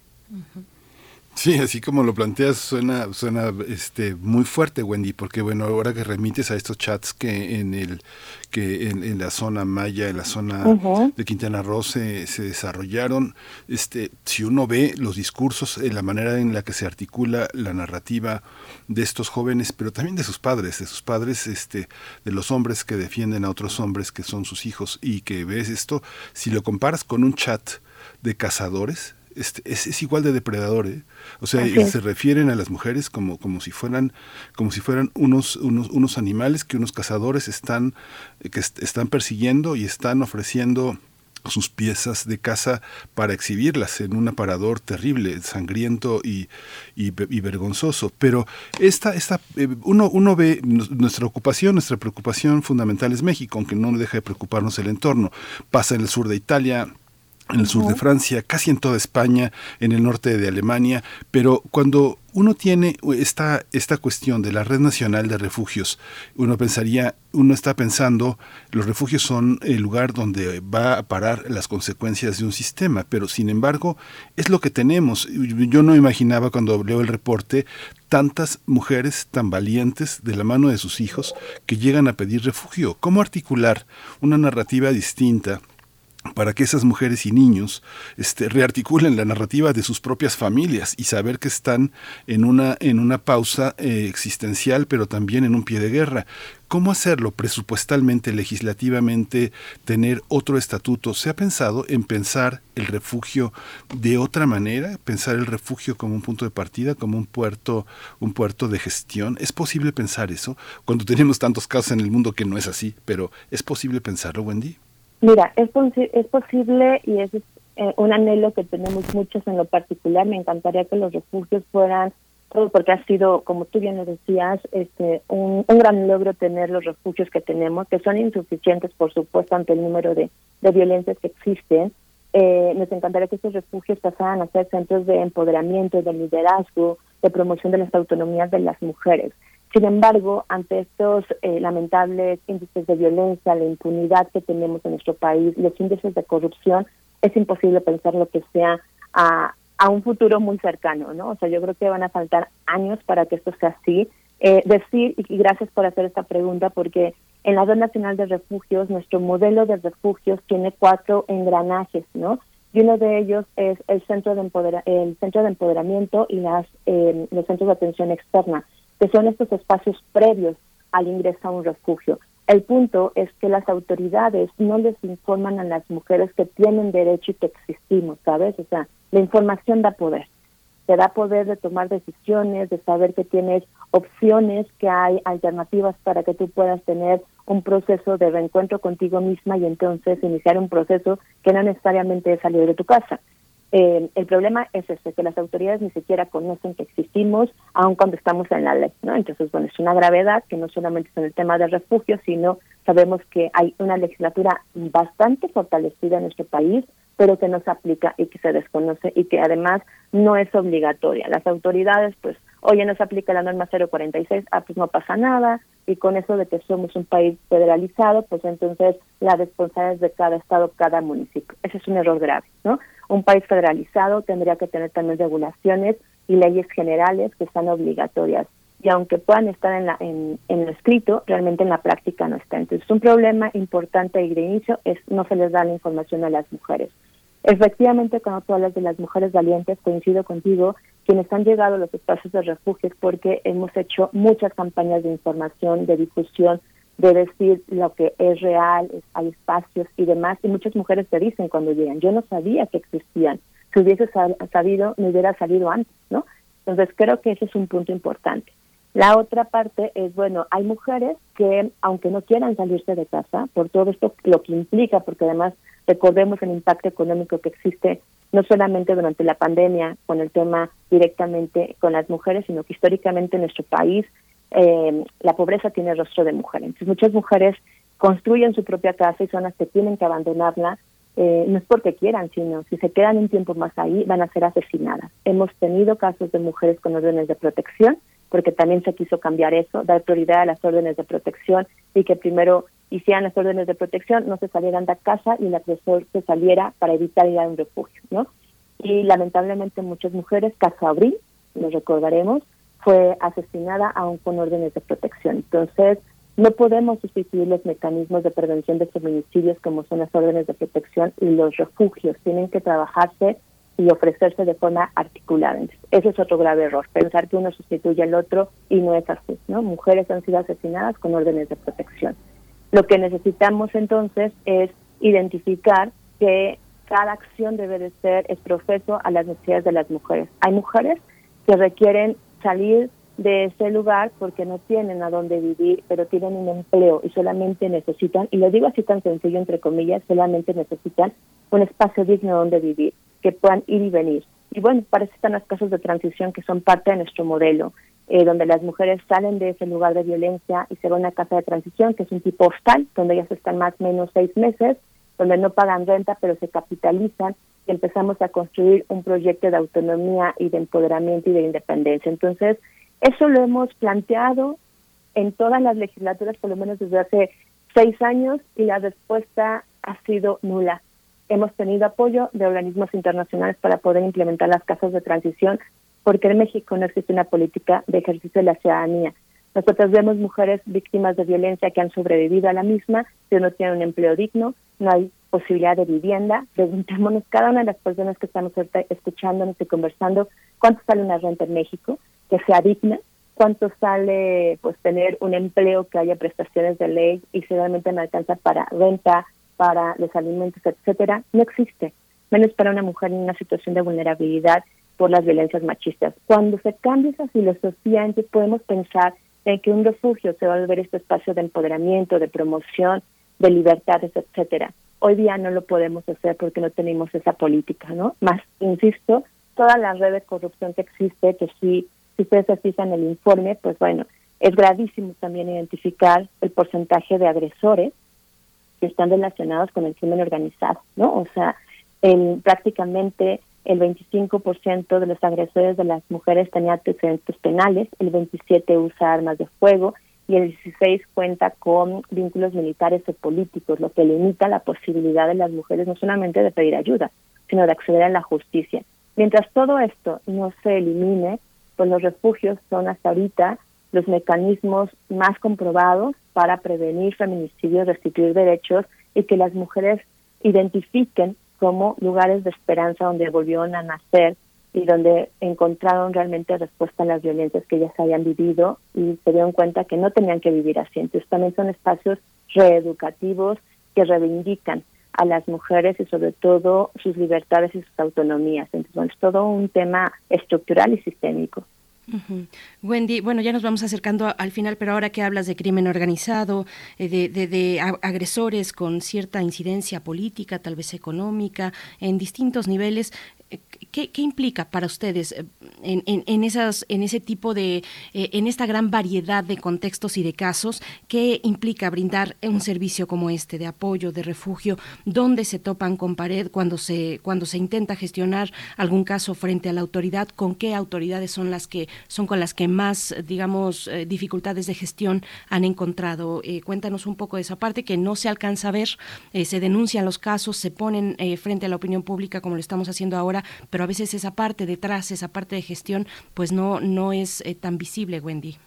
Claro, las principales dificultades son generalmente con las fiscalías, eh, se desaparecen las carpetas ¿no? de investigación, eh, resulta que nunca hay elementos suficientes para judicializarlas y no solamente es un tema de nosotras, prácticamente la impunidad en México, por ejemplo, informes de, de data cívica nos hablan de que más del 85% de las carpetas de investigación no tienen un procedimiento, no terminan una judicialización. Eso es igual a una impunidad de más del 85% en nuestro país. Y a nosotros nos pasa lo mismo. De hecho, eh, necesitamos en muchas ocasiones hacer el traslado de las mujeres de un refugio a otra con nuestros propios recursos, que también implica unas, y cuando hablo de recursos no solamente son económicos, sino materiales, estratégicamente hablando para que esa familia pueda salir de un estado e irse a otro porque la situación de riesgo es extrema porque ahí está el cártel o el grupo delictivo que puede haber incluso una invasión eh, contra el refugio. Las fiscalías también han fugado información. Gracias a ellas hemos tenido eh, agresores merodeando los refugios y tenemos que sacar a las familias con todo lo que se implica. Por supuesto, no podemos pedir apoyo a las autoridades. Esto es una situación grave, ¿no? Que efectivamente, eh, como bien lo decías, no se mira, no se, no se identifica y tampoco se reconoce que las mujeres víctimas de violencia familiar que están en los refugios también son mujeres que son desplazadas por las violencias, también son mujeres que tendrían que tener la calidad de refugiadas porque la violencia machista desplaza internamente a las mujeres.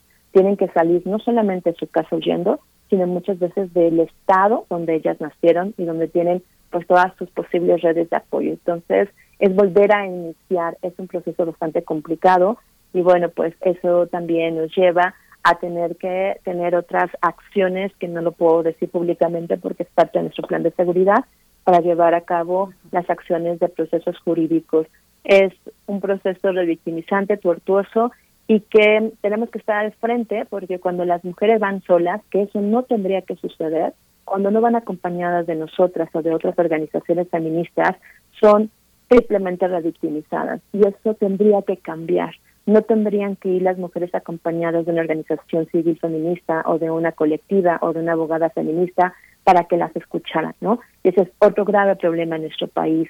Y bueno, pues esto nos triplica el trabajo porque nos encontramos con barreras en las instituciones. Ahora, ¿qué pasa? Y que eso también es un mensaje importantísimo que tiene que entender el gobierno. Cuando logramos tener alianza con un ministerio público, con una fiscalía, que resulta que mueven a las personas, entonces ya no se, la alianza no se logra hacer a nivel institucional, sino personal, porque también hay que decirlo, hay fiscales, eh, hay ministerios públicas, hay juezas bastante comprometidas, pero las mueven, ¿no? O cambian de gobierno y entonces no importa la historia, no importa el compromiso y es volver a empezar de cero. Ese es un cambio gravísimo donde siempre tienes que estar tejiendo y bueno, además de volverte defensora de derechos humanos, te vuelves gestora de estas alianzas que no terminan nunca porque el cambio es constante y entonces hay toda gente profesional capacitada y sensibilizada. Y eso también es un gran problema que hay en este país.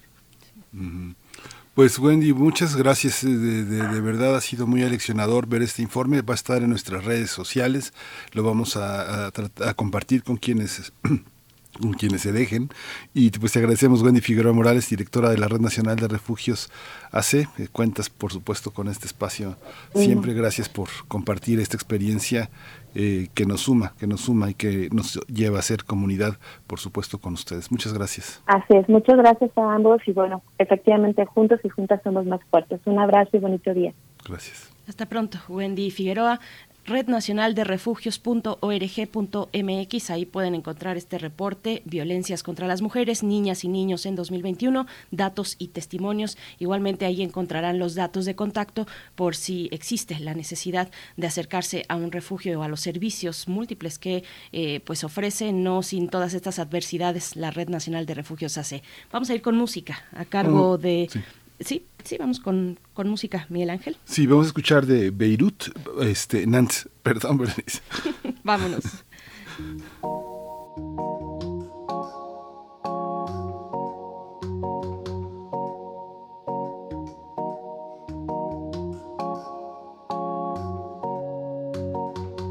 Well, it's been a long time, long time now. Since I've seen you smile,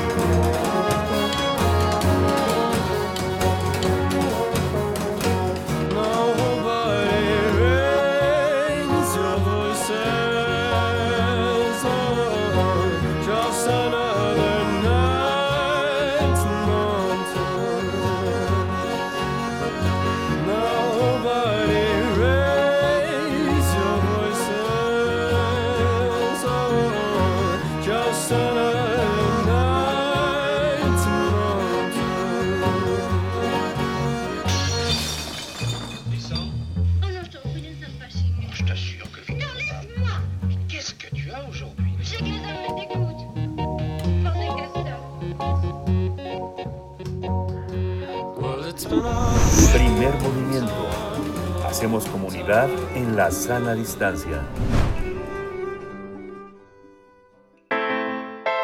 Nota Internacional.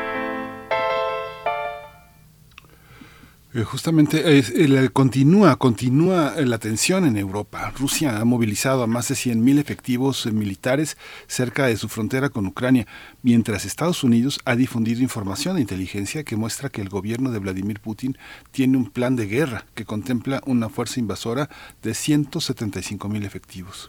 Esto implica que pese a que el ejército de Ucrania cuenta con equipo y entrenamiento brindado por Estados Unidos, tendría poca capacidad para detener la invasión. Por ello, este fin de semana el presidente Biden confirmó que trasladará tropas estadounidenses a los aliados de, de la OTAN en Europa del Este.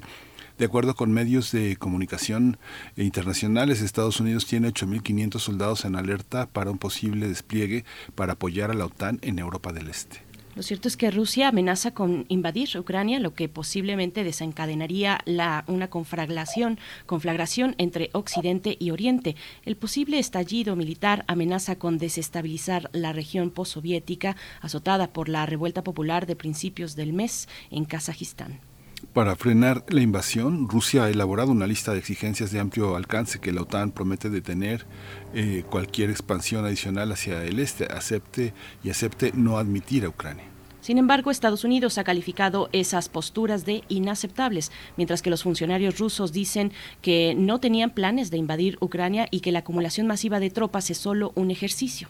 Y pues vamos a tener esta mañana un análisis sobre la evolución del conflicto entre Ucrania y Rusia. Nos acompaña con este propósito a través de la línea el doctor Luis Guacuja, responsable del programa de estudios sobre la Unión Europea del posgrado de la UNAM. Doctor Luis Guacuja, bienvenido a Primer Movimiento. Qué, gusto encontrar encontrarnos la primera vez del año. Feliz año, por cierto. Buenos días. ¿Qué tal? Muy buenos días, Berenice, Miguel Ángel. Feliz año y un saludo al auditorio. Gracias, Luis. Pues empecemos. ¿Cómo, cómo observas tú esta, todo este despliegue de, de ideas y de narrativas este fin de semana?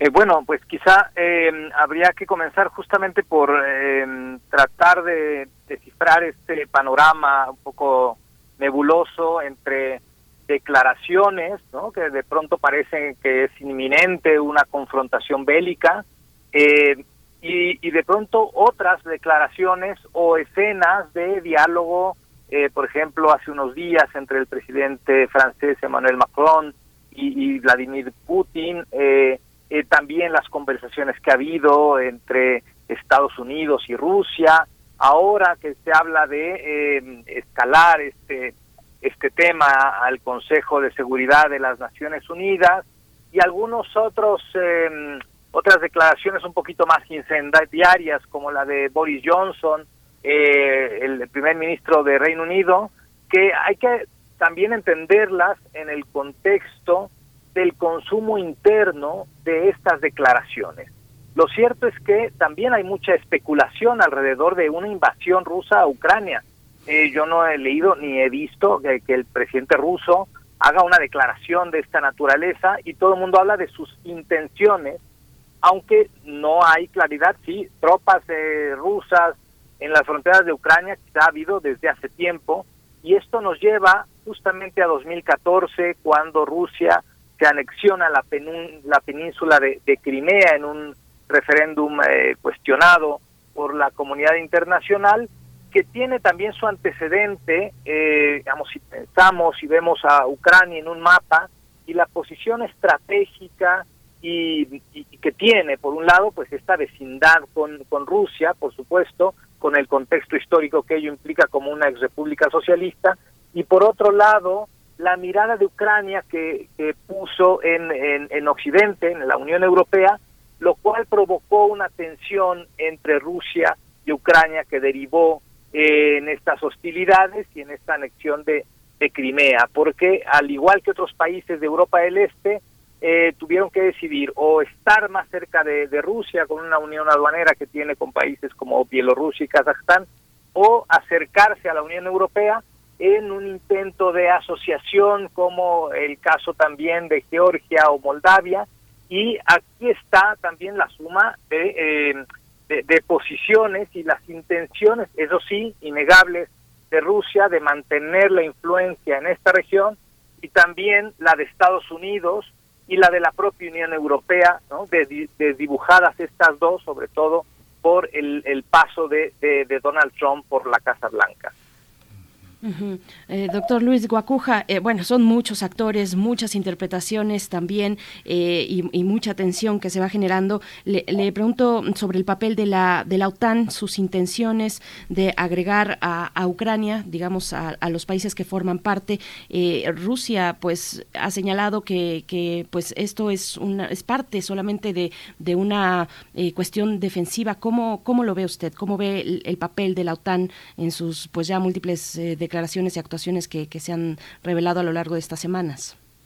Claro, sí, es, es un tema fundamental porque es parte de la, de la discordia entre Rusia y Occidente. Recordemos que esta organización del Atlántico Norte, que surge después de la Segunda guerra mundial que lidera Estados Unidos, pero que incorpora muchos países de, de Europa, además de Canadá, eh, eh, y donde muchos países, no todos, pero sí muchos de la Unión Europea forman parte de, la OTAN y las adhesiones de países de Europa del Este a la Unión Europea han pasado primero por, por incorporarse a la OTAN.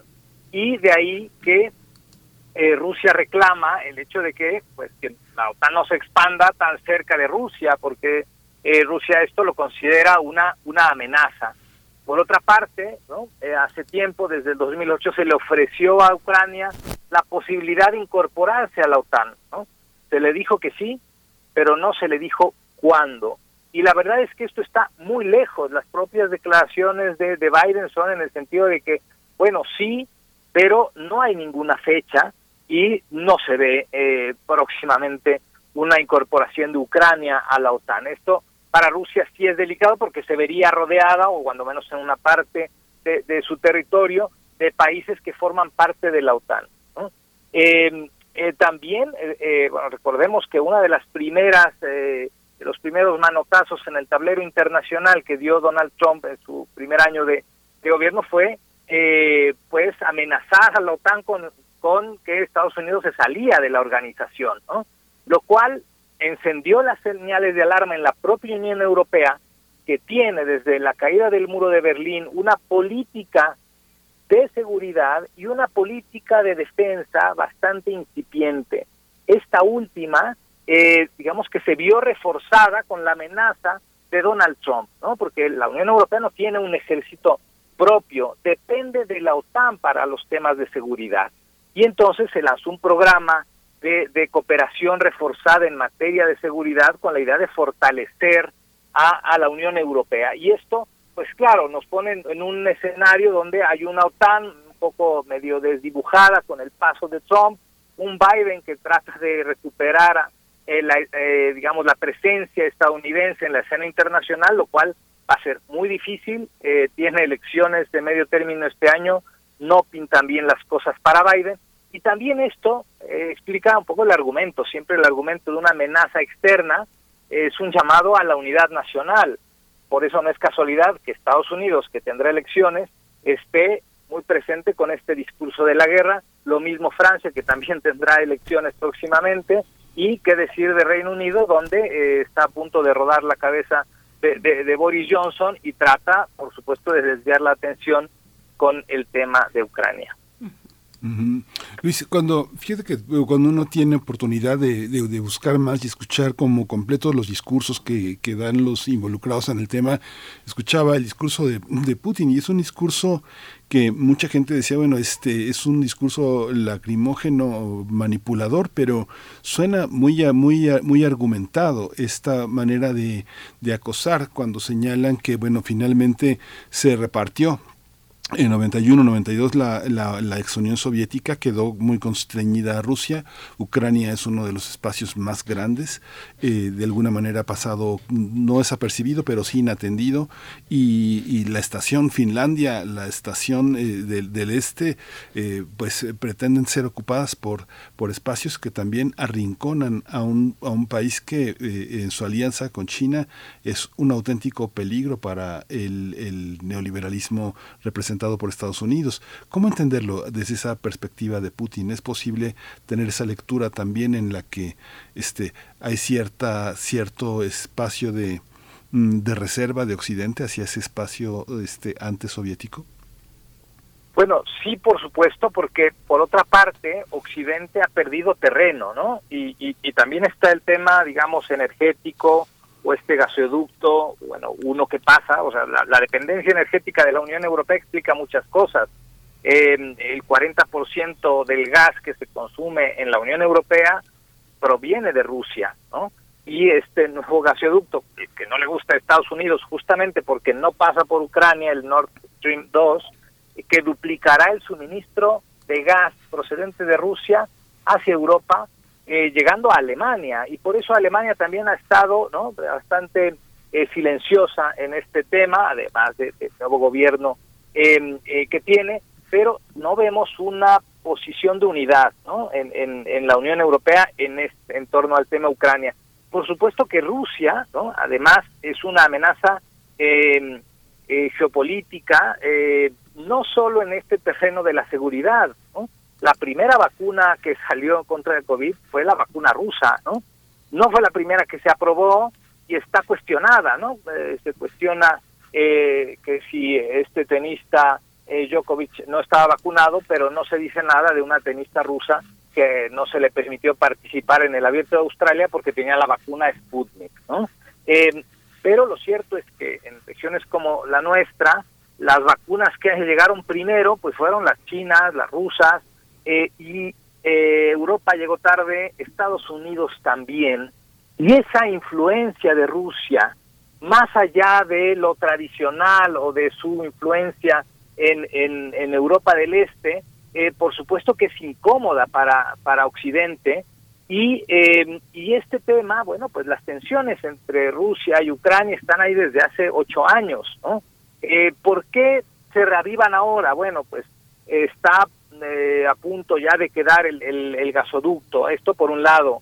Por otra parte, pues el, todo lo que ha ganado eh, un actor como China, un actor como Rusia, ante la ausencia de Estados Unidos de la escena internacional, ¿no? Con la administración Trump. Entonces estos también son factores que juegan en este eh, en esta guerra de, de, diálogos y de narrativas, como lo señalabas desde un principio, Miguel Ángel, que eh, nos eh, hay una contradicción también de discursos. Ahora el, secretario general de la OTAN decía no, no, no, no planteamos eh, una intervención de la organización. el por ahí el ministro de, de, Finanzas portugués también diciendo, oigan, eh, eh, perdón, de, del ministro de Energía diciendo, a ver, lo que necesita la Unión Europea es independencia energética, porque si no, también estamos sujetos a estos vaivenes con Rusia y no digamos que en, en invierno, cuando se acentúan estos, eh, primero la necesidad y a veces estos, estos discursos, ¿no? Estamos en un es, escenario eh, general nuevo, ¿no? La, la, el mapa, digamos, las placas tectónicas en el contexto internacional se han movido mucho en los últimos años y son otras las zonas de influencia y son otros los factores, son muchos los actores, ¿no? Si esto llega al Consejo de Seguridad, casualmente pues tenemos a Estados Unidos, Francia y Reino Unido por un lado y a China y Rusia por el otro que desactivarán cualquier eh, resolución que se quisiera votar en el seno de este, eh, este organismo de Naciones Unidas. Y se está discutiendo, se ha anunciado ya la discusión eh, de, esta cuestión, de estas tensiones en el Consejo de Seguridad de la ONU. ¿Cuál, ¿Cuáles son, eh, Luis Guacuja, pues los escenarios de negociación, de despresurización en su caso o, no? También eh, de, continuar con estas tensiones, con estas interpretaciones, con declaraciones pues que están ahí, que, que continúan con esta, eh, nutriendo esta tensión en el conflicto. ¿Cómo, cómo lo ves? Sí, eh, hace un par de días también el propio presidente ucraniano llamaba a la calma, ¿no? Este, porque de repente sí vemos a funcionarios, ¿no? Eh, vestidos de militares, hablando de armamento, de envío de tropas, y esto pareciera que estamos en la antesada de una confrontación bélica eh, inevitable, ¿no? Eh, pero mientras la, la diplomacia sigue haciendo su tarea, mientras sigamos viendo que hay diálogos, llamadas telefónicas, incluso elevar ¿no? este tema al Consejo de Seguridad de, Naciones Unidas, al final eh, quizá quien salga ganando es, es, Rusia, ¿no? Porque habrá estos estos discursos y tal eh, eh, de uno y otro lado, pero pues una confrontación bélica en este momento no le conviene a nadie, no le conviene a Rusia, no lo busca Rusia, no le conviene a Occidente, no le conviene a Ucrania, no le conviene a China, ¿no? Entonces, eh, hay otros temas ahí mucho más urgentes. El tema energético es un factor sin duda eh, fundamental. Es también una presión, esta, esta escalada de discursos cuando menos, es una presión también de Estados Unidos hacia Alemania, ¿no? Eh, y hacia la propia Unión Europea que tiene que aprobar o no el tema del, del gasoducto eh, Nord Stream 2 porque pues esto afectaría de manera importante a la economía de Ucrania eh, porque por su territorio pasan muchos gasoductos ¿no? Eh, y el Nord Stream 2 rodea, ¿no? pasa por el mar eh, Báltico y eh, primero pues eh, ataría de alguna manera a la economía, cuando menos en el tema energético de Alemania con Rusia, eh, lo cual cambiaría también eh, la eh, pues las fórmulas de, de, eh, dentro de, de- de Occidente y por otro lado también le resta eh, mucha importancia y eh, recursos a, a un país como Ucrania, ¿no? Entonces eh, seguiremos viendo seguramente estos discursos, elevar esto ya a un nivel Naciones Unidas, Consejo de Seguridad, eh, pues eh, las llamadas al diálogo, a la distensión, etcétera, ahí estarán y muchos otros temas que quedarán en el, en el aire, como el ingreso de Ucrania a la OTAN. Esto eh, lo veo muy lejano. Eh, la incorporación de Ucrania, Moldavia y Georgia a la Unión Europea también algo muy lejano. Hay las propias discusiones en la Unión Europea, también hay tensiones dentro de, la OTAN, eh, si a la OTAN le convino crecer demasiado y, eh, y hacia dónde hay que apostar las baterías en materia de defensa en los países de la Unión Europea, eh, la OTAN o esta nueva eh, iniciativa de cooperación reforzada en materia de seguridad, eh, que bueno, ahí estarán y de cuando en cuando estaremos viendo estas, eh, digamos, estos exabruptos. Eh, Rusia ya consiguió lo que quería con la anexión de, de, Crimea, ¿no? Eh, tiene una presencia, sí, y hay tensiones en el, en el este de, eh, de, de Ucrania, porque también hay, hay grupos prorrusos, ¿no? Pero hay estos espacios donde los mismos ucranianos dicen, bueno, ya nos acostumbramos a vivir un poco así, ¿no? Con este tema de una, una tensa calma que se vive eh, en la región, pero que personalmente no creo que, escale más, ¿no? Porque no le conviene a nadie, no está en el interés de nadie y eh, la- el, eh, el panorama actual no da para, para una confrontación del tamaño que se nos ha anunciado de pronto en estos tiempos. Pues Luis Guacuja, pues muchísimas gracias por esta intervención. Parece ser como que las, las paranoias son eh, las condiciones existenciales y mentales de una buena parte de la, del- planeta. Te agradecemos que, que lo puntualices eh, de esta manera tan pues tan, tan, tan, tan profesional, tan académica, tan clara. Muchas gracias, querido Luis Guacuja, por esta intervención. Muchas gracias a ustedes, como siempre, un gusto. Gracias, Luis. Gracias, hasta pronto. Bueno, por el momento el secretario general de la OTAN dice que no, no tienen planes para desplegar tropas de combate a Ucrania, pero sí ha hablado de un apoyo. Pues esto continúa y nosotros nos vamos a despedir ya de la radio Nicolaita. El día de mañana nos volvemos a encontrar a las 8 de la mañana. Vamos a ir al corte, pero antes con música, Miguel Ángel. Vamos a ir con, con música. ¿Tú la quieres presentar? Sí, claro que sí, estos de Bomba Estéreo y Nidia eh, Gongora, Sonic Forest, el- la canción que ha de sonar.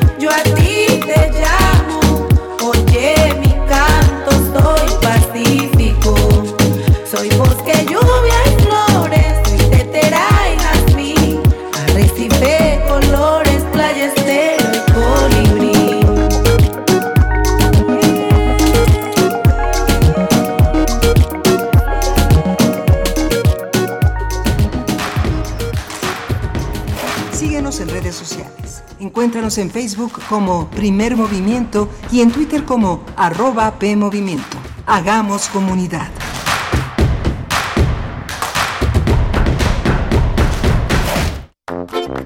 ¿Sabes qué tienen en común? El polvo de una estrella durmiente, el moco de King Kong ¿O el enano más alto de todos? Pues que a todos los puedes encontrar en la radio. Solo tienes que decir las palabras mágicas. ¡Hocus Pocus! Para tus orejas y escúchanos todos los sábados a las 10 de la mañana por Radio UNAM. Experiencia sonora. Norteños, chilangas, sureños, costeñas, yaquis, mayas, mazaguas, campesinos, rockeros, millennials, centennials, abuelas, tías, primos. Con tanta diversidad es imposible pensar igual. Pero hay muchas cosas que nos unen. Nos une la libertad de tomar decisiones. Nos une la convicción de que la democracia es la única ruta que tiene un país libre. Nos une el INE. Mi INE nos une. Un tejido infinito de impulsos, un, diálogo en los matices del silencio. Islas resonantes. Pensar el mundo a través del sonido. Sesiones de escucha y diálogos en torno al sonido con especialistas de diversas disciplinas, con Cintia García Leiva. Estreno quinta temporada, miércoles 2 de febrero a las 4 de la tarde, después del corte informativo. Radio UNAM, experiencia sonora. Encuentra la música de primer movimiento día a día en el Spotify de Radio UNAM y agréganos a tus favoritos.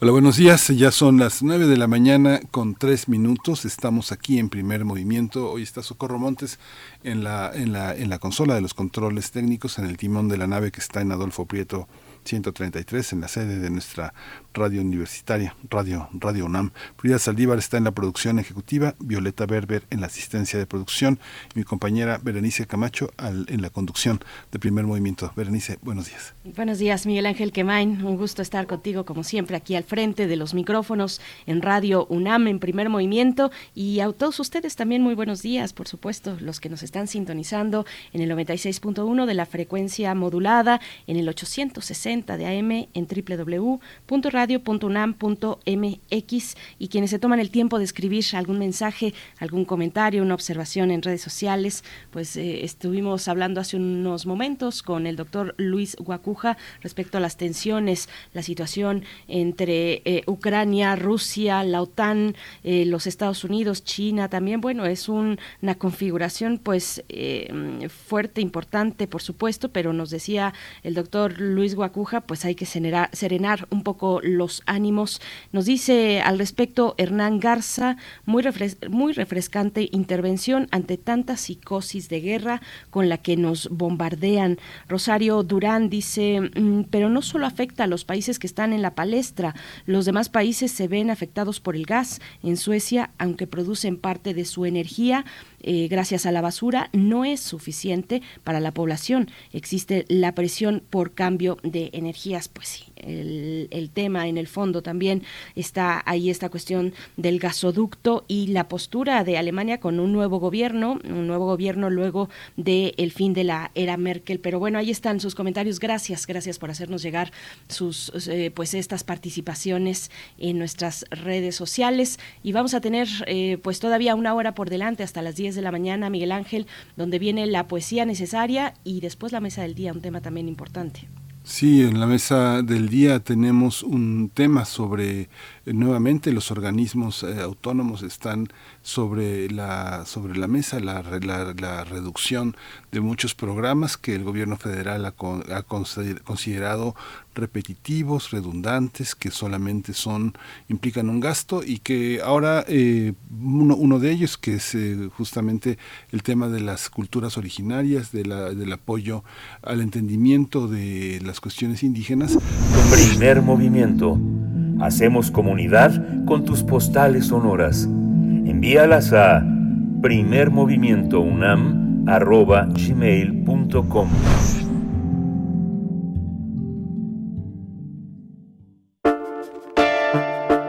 Es hora de Poesía Necesaria.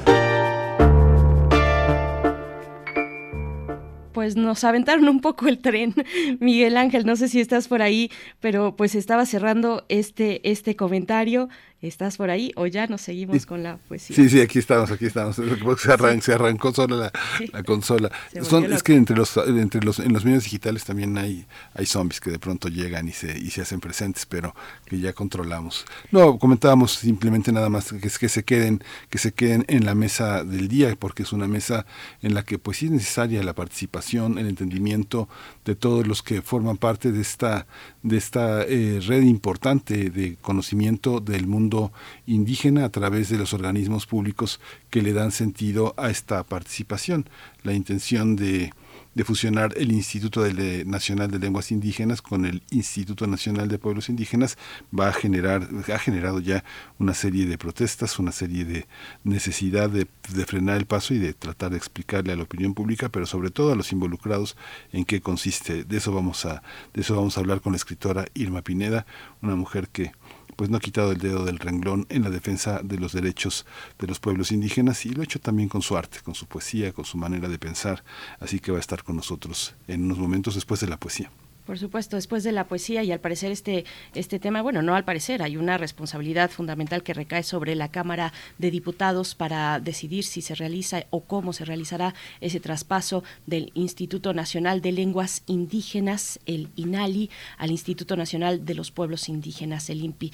Pero, mm, y vamos a cerrar también con la doctora Clementina Equigua, que en la sección Biosfera en Equilibrio nos da una tercera entrega sobre, que ha tratado sobre viajeros eh, viajeros eh, que, están ocupados por el medio ambiente y por cuestiones ambientales y de los ecosistemas. Nos estará hablando de Nikolai Babilov y su búsqueda por el origen de los cultivos. Bueno, esto para la hora que ya inició, 9 con 8. Nos vamos ya directamente a la poesía necesaria que ya fue anunciada, así es que me sigo de largo para presentar eh, poesía. Será de Rocío Cerón es eh, eh, la poeta seleccionada para esta mañana. Ella nació en Ciudad de México en 1972 y es también ensayista y, editora.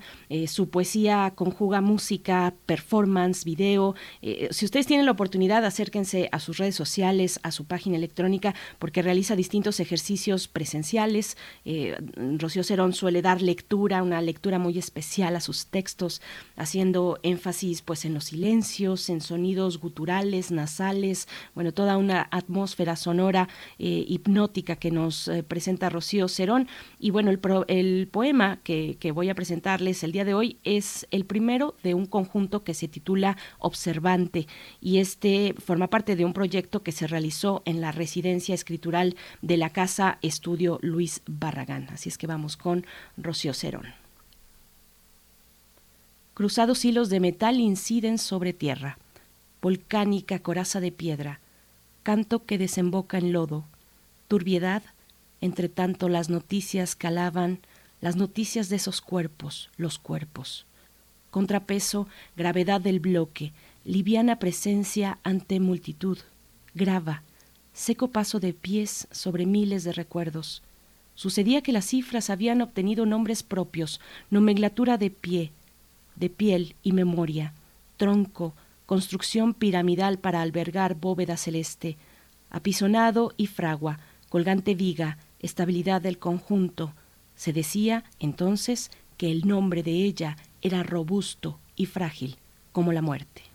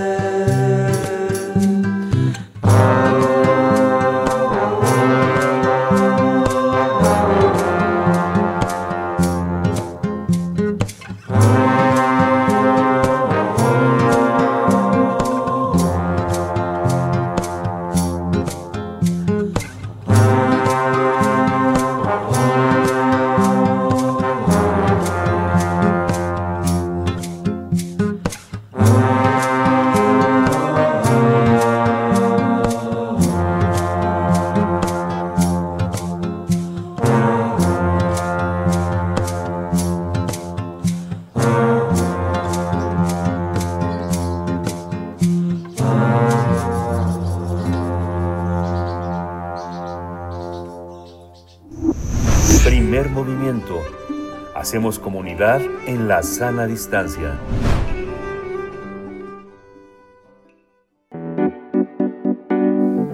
La mesa del día. La fusión del Instituto Nacional de Lenguas Indígenas, el INALI, con el Instituto Nacional de los Pueblos Indígenas ha generado un rechazo de muchos pueblos originarios, escritores, poetas y activistas. La iniciativa propone transferir las funciones del INALI al, I, al. Para ello se tendría que reformar, adicional, adicionar y derogar algunas disposiciones como la Ley General de Derechos Lingüísticos de los Pueblos Indígenas, la Ley sobre el Escudo, la Bandera y el Himno Nacionales, la Ley General de Educación, la Ley Nacional de Ejecución Penal y la Ley de Fomento para la Lectura y el Libro. Para Irma Pineda, poeta eh, zapoteca, preservar las lenguas originarias exige un Estado que se haga responsable de combatir la discriminación y el racismo, para empezar. Por ello, considera que es grave y lamentable que la propuesta no tome en cuenta a los propios actores involucrados. Esta representante de pueblos indígenas de México, Latinoamérica y Caribe ha externado que el Estado debería dar más señales de que tiene interés por trabajar con los pueblos indígenas. La Asociación Civil de Escritores en Lenguas Indígenas, una asociación civil importante que es una de las voces, ha manifestado su rechazo a la propuesta, ya que dice que frena la pluralidad, pues no hubo una consulta eh, entre los pueblos originarios. Así es, en una misiva dirigida al presidente Andrés Manuel López Obrador, esta asociación expresa, cito, pensamos que al entrar en vigor el decenio, el decenio internacional de las lenguas indígenas 2022-2032, proclamada por la ONU, instancia con la que su gobierno ha suscitado convenios y compromisos, le apostaría todo para el, florecimiento de, de las lenguas originarias de nuestro país, fortaleciendo al INALI, mas no de su desaparición. Vamos a conversar sobre esta intención de de la administración del gobierno federal para transferir las funciones al INALI, del INALI al INPI, y está con nosotros Irma Pineda Santiago. Ella es poeta en lengua zapoteca y es traductora, docente, promotora y defensora de los derechos de los pueblos originarios. También es miembro del Foro Permanente para las Cuestiones Indígenas en la ONU. Irma, eh, muchas gracias por estar aquí eh, presente en primer movimiento, aunque te tengo que decir que siempre estás presente porque leemos Berenice Camacho y yo muchas veces la poesía, la poesía que escribes. Bienvenida, Irma Pineda. Muchas gracias, un placer saludarles y saludar a toda la audiencia que, que nos acompaña. Gracias. Gracias, Irma. Buenos días. Pues, ¿cuál es eh, tu postura respecto a esta posible transferencia de, atribuciones del INALI hacia el INPI? ¿Fortalece al INPI o, dilapida los esfuerzos por fomentar y preservar las lenguas de los pueblos originarios? Sí, pues eh, de entrada busca fortalecer al, al INPI, ¿no? Que es la intención con la que se lanza esta iniciativa, con la que eh, iniciamos este 2022. Eh, justamente con, eh, conociendo esta propuesta. Eh, aún es una propuesta, eh, no ha llegado como iniciativa al Congreso de la Unión hasta donde tenemos entendido, pero eh, bueno, pues fue fue muy mal amanecer, ¿no? Para este año, cuando despertamos y nos encontramos con esta propuesta firmada por eh, Lenia Batres, que es la consejera adjunta de Legislación y Estudios Normativos de la Consejería Jurídica del Ejecutivo Federal y que justamente en su exposición de motivos en este documento pues expresa ¿no? que, que buscan llevar a cabo una reordenación orgánica de las instituciones para ejercer de manera responsable, eficiente y eficaz el, el presupuesto. Y eh, señala que como, como en la idea de fortalecer eh, las políticas públicas respecto a pueblos indígenas, pues fortalecerá al INPI. Y para esto, pues eh, lo que entendemos es que quieren meter en una sola bolsa todo lo que tenga que ver con eh, pueblos y comunidades indígenas, lo cual pues consideramos desafortunado en el sentido de que pues el INPI tiene su propio trabajo, ¿no? Y aunque de manera periférica había estado tocando el, los temas de lenguas, eh, notamos que este año sí hay una mayor intención de, de absorber todo lo que tenga que ver con, con la lengua dado que este año también inicia el Decenio Internacional de las Lenguas Indígenas. Entonces ya vimos por ahí que se anunció una Universidad de las Lenguas Indígenas, que se ha anunciado un presupuesto de 100 millones para, para el trabajo de lenguas, pero eh, independientemente, o bueno, no independientemente, sino eh, a la par de, de las modificaciones administrativas que pretenden hacer, creo que algo que están perdiendo de vista desde el gobierno es que también hay una, una cuestión de fortalecimiento político de, la existencia de los pueblos y comunidades, ¿no? Eh, y en ese sentido, pues sí afecta esta fusión del INALI con el INPI, porque la existencia del INALI, pues al menos nos daba una señal a los pueblos indígenas de que hay una preocupación desde el Estado, desde eh, los gobiernos, de trabajar, dar presupuesto, y generar políticas públicas eh, para el tema específico de la lengua. Al desaparecer el INALI y diluirse en una institución eh, grande como es el INPI, pues eh, sentimos que políticamente también se pierde el esfuerzo y la presencia de las lenguas indígenas que hay en ese país, que pues siguen siendo varias, ¿no? A pesar de del lingüicidio, a pesar del etnocidio, pues aún están vivas alrededor de 70 lenguas. ¿no? Oficialmente hay 68 eh, eh, catalogadas, justo por el trabajo del INALI, pero eh, han surgido otras lenguas que, no están en este catálogo, ¿no? Por ejemplo, la lengua de que conocemos también como Apache, que no están en el catálogo y que ahora la población está demandando su inclusión. Entonces, esto va a aumentar el, el número de lenguas en el país. Y bueno, es en ese sentido que, que hacemos este llamado, ¿no? De que se considere también todo el esfuerzo, el trabajo que hay detrás del Instituto de Lenguas Indígenas, que deriva de la Ley de Derechos Lingüísticos y que a su vez eh, deriva de los acuerdos de San Andrés y de todo, toda la lucha que han dado por años eh, muchos actores de pueblos indígenas. ¿Cómo, si recordáramos, Irma, este, cómo se, cómo se formó, cómo se formó el, el, el INALI? Ahora que recuerdas el tema de los eh, este, acuerdos de San Andrés, que siempre se decía que, pues, que son acuerdos incumplidos, ¿Qué, qué, aspectos de, de lo indígena eh, son susceptibles de ser programados desde la iniciativa del gobierno federal a partir de una política de Estado y qué tanto deben de ser eh, consultados en sus estructuras burocráticas estos organismos, digamos que se crean a, a, partir también de una enorme diversidad y un enorme desacuerdo y muchos desencuentros entre los propios grupos indígenas. No es lo mismo el sur que el norte, que el centro, cómo entrar en un justo medio eh, donde la participación sea este, importante, pero al mismo tiempo el Estado tenga oportunidad de plantear sus propias políticas. Eh, sí, fíjate que eh, efectivamente mencionamos los acuerdos de San Andrés porque eh, pues de ahí se, eh, o ahí en estos acuerdos también se eh, integran varias de las demandas históricas de los pueblos indígenas, ¿no? Eh, mm, tampoco partamos de la idea de que los, los acuerdos son el origen. Eh, a los acuerdos se llega después de eh, años de insistencia, persistencia y pues expresiones de pueblos indígenas que estaban ya planteando eh, que el Estado asumiera su responsabilidad con los pueblos y particularmente con el tema de lenguas y de educación. Entonces recordemos que en los 70, por ejemplo, gracias a esta demanda, pues se creó a finales de los 70 la Dirección General de Educación Indígena, que por cierto ahora también la vemos muy perdida, ¿no? Este, no, no, no sabemos en qué está y qué está haciendo, está muy muy calladita.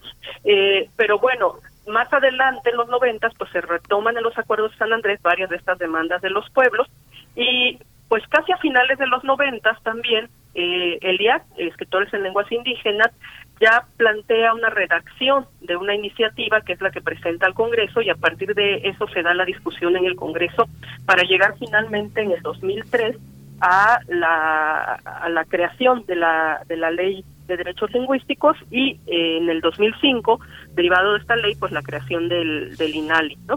Entonces, eh, bueno, las instituciones que van surgiendo para atención a pueblos indígenas pues no solamente eh, vienen de arriba hacia abajo, sino que eh, muchas tienen que eh, ver con la presión que han ejercido los pueblos indígenas para que el Estado pues asuma su parte y cree estas instituciones o intente generar las políticas públicas o, o, o asigne presupuestos para algunas cuestiones, ¿no?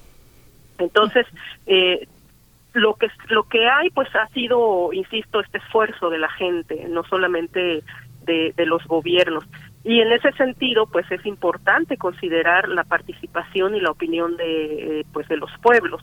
No solamente porque eh, considerarlos legitima cualquier propuesta que, que haya o cualquier iniciativa venga de donde venga es necesario eh, que la que las poblaciones indígenas pues se manifiesten al respecto no una por la legitimidad que, eh, se le otorga a lo que a, lo que haya pero lo otro es que también porque México ha suscrito acuerdos y convenios internacionales que que nos hablan de este derecho no por ejemplo el convenio 169 de la Organización Internacional del Trabajo que México ha suscrito y que señala claramente que pues todo lo que tenga que ver con pueblos indígenas, cualquier decisión que afecte a pueblos indígenas deberá ser consultado, ¿no? Incluso señala que deben ser consultas previas, libres e informadas, lo cual pues no está ocurriendo en este caso particular del INAL y es eh, una propuesta que surge de, de gobierno, eh, firman desde Consejería Jurídica, pero que no ha sido ni comentada ni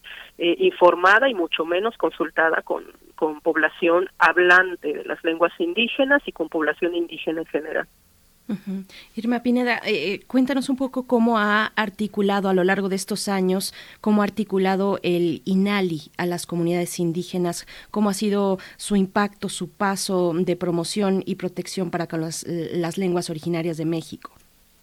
Mira, ha hecho, el INALI yo creo que ha hecho un trabajo eh, muy importante eh, desde lo académico, desde eh, la certificación, la formación, eh, entonces, gracias al INALI podemos hablar de la existencia de, de, un número determinado de lenguas, de variantes lingüísticas, información que antes no teníamos, ¿no? Eh, a partir de que se crea el INALI se hace un serio trabajo de investigación, eh, se genera un catálogo de lenguas indígenas, se generan los mapas lingüísticos, entonces podemos tener claridad de dónde se ubica cada lengua, en qué región, este, las estadísticas, etcétera pero también hay un trabajo importante en cuanto a la formación eh, de, personas de origen indígena y hablantes de lenguas indígenas para eh, ser especialistas como intérpretes traductores, sobre todo para los sistemas de justicia. Sabemos que en este país mucha de la gente indígena que está recluida eh, ha sido por no tener un acceso a un proceso legal justo eh, o en su propia lengua, ¿no? Entonces, hay la importancia de que haya intérpretes traductores en las lenguas indígenas, pero pues los jueces no van a agarrar a cualquiera que vaya pasando por ahí, sino que tiene que ser gente especializada en terminología jurídica a partir de la lengua.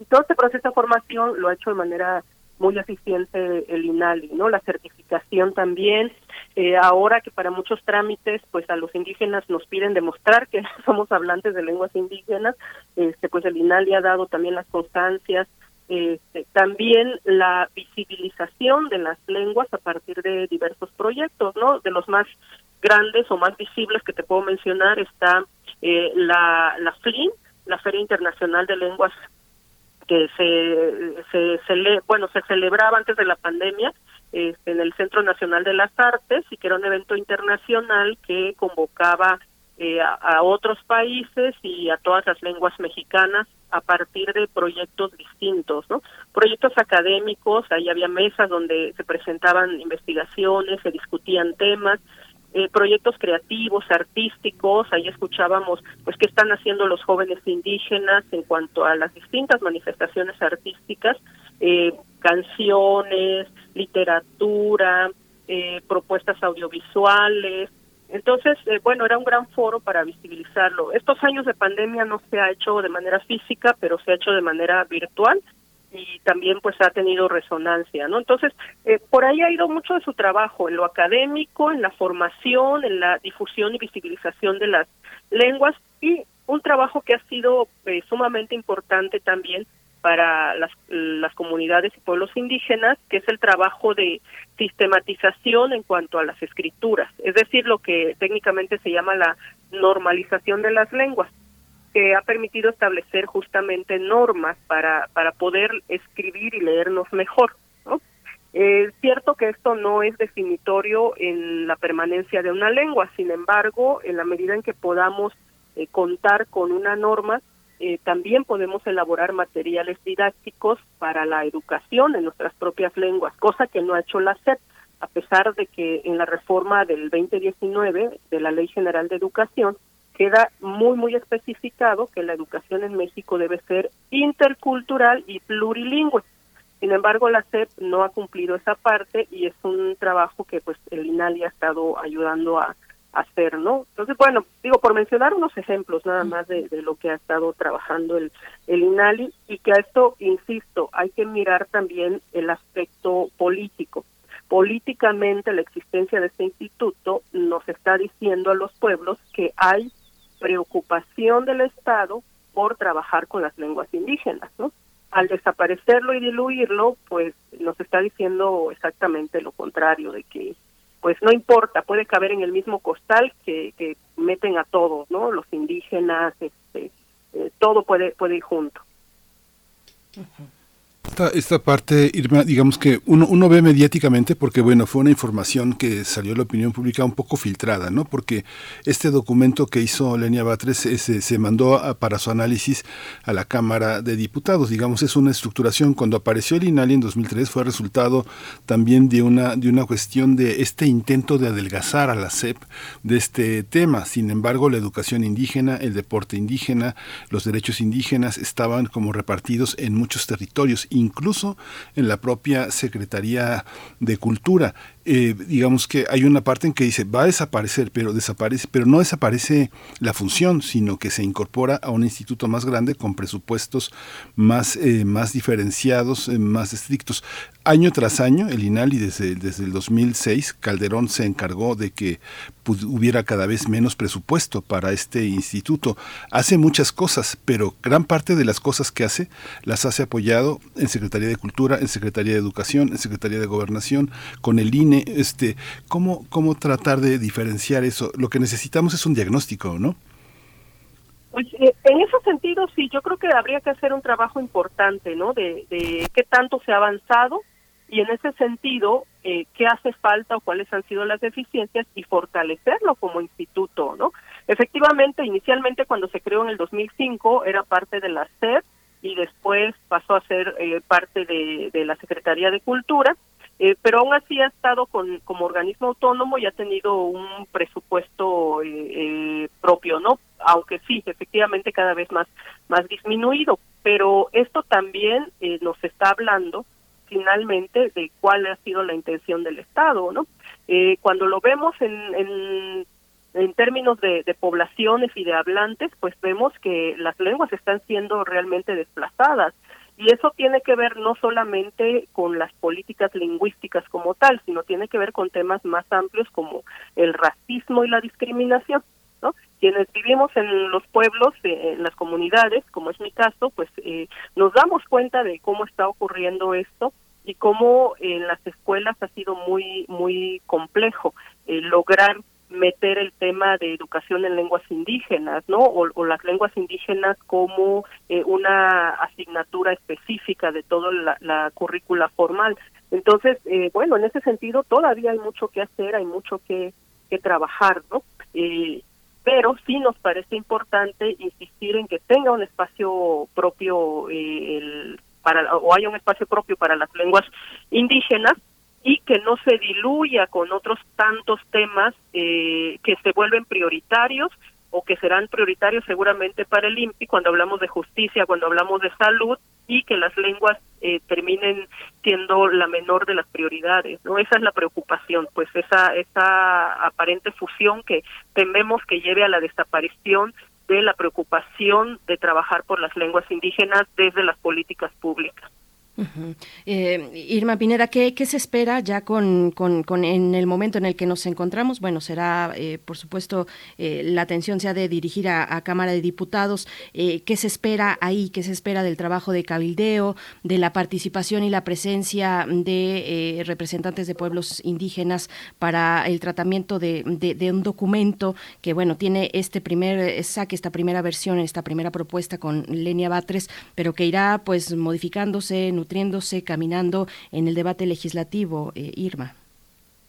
Pues, eh, mire, honestamente, eh, tenemos que, que, mirar lo que ha sido la realidad de la participación de los legisladores, ¿no? Eh, Morena es mayoría en la Cámara de Diputados todavía y pues sabemos que cuando una iniciativa, una propuesta viene de presidencia, prácticamente la aprueban en automático. Entonces, eso nos preocupa seriamente porque al venir de presidencia esta iniciativa, tememos que los legisladores eh, pues la aprueben, la aprueben sin cuestionarla mucho, ¿no? Tal vez modificaciones mínimas y, y logre pasar. Eh, en cuanto a los legisladores eh, indígenas que están ahí, pues ha sido penoso su actuar porque tampoco han eh, defendido nada que tenga que ver con pueblos indígenas, ¿no? Y no me refiero solo a esto, a este tema del INALI que aún no llega a discusión en, en la Cámara de Diputados, ¿no? Sino en varios temas en general eh, que no ha habido una preocupación, ¿no? Pero bueno, pues finalmente son eh, indígenas que están ahí eh, pues por una cuestión política y no porque representen verdaderamente al pueblo, ¿no? Incluso pues tenemos casos de indígenas eh, supuestamente que llegaron ahí con una constancia de identidad indígena otorgada, por cierto, por las coordinaciones estatales del Instituto Nacional de Pueblos Indígenas, cuando sabemos que no son indígenas, ¿no? Eh, digo, yo estoy en Oaxaca y tenemos aquí casos de, de gente que son diputados porque consiguieron su constancia por acuerdos políticos cuando no son indígenas. Entonces, eh, pues no representan al pueblo, no representan a las comunidades, representan a su partido y tememos que lo aprueben sin mucho cuestionamiento. Entonces, más bien nuestro llamado es a que pues se reconsidere desde Consejería Jurídica esta propuesta y que ni siquiera sea enviada ¿no? a Cámara de a Cámara de Diputados. Uh -huh. Irma, el, el, INALI no es un organismo autónomo, ¿no? Es un, es un organismo sectorizado de la Secretaría de, de Educación Pública. ¿Cómo ha eh, recibido? De cultura ¿cómo? ahora. De ¿Cómo? No, sí, pero si, si, sigue siendo la, la SEP quien está, quien tiene la línea directriz en, el, en, la, en la, este, en la estructura orgánica. No se ha modificado, sigue, sigue vigente.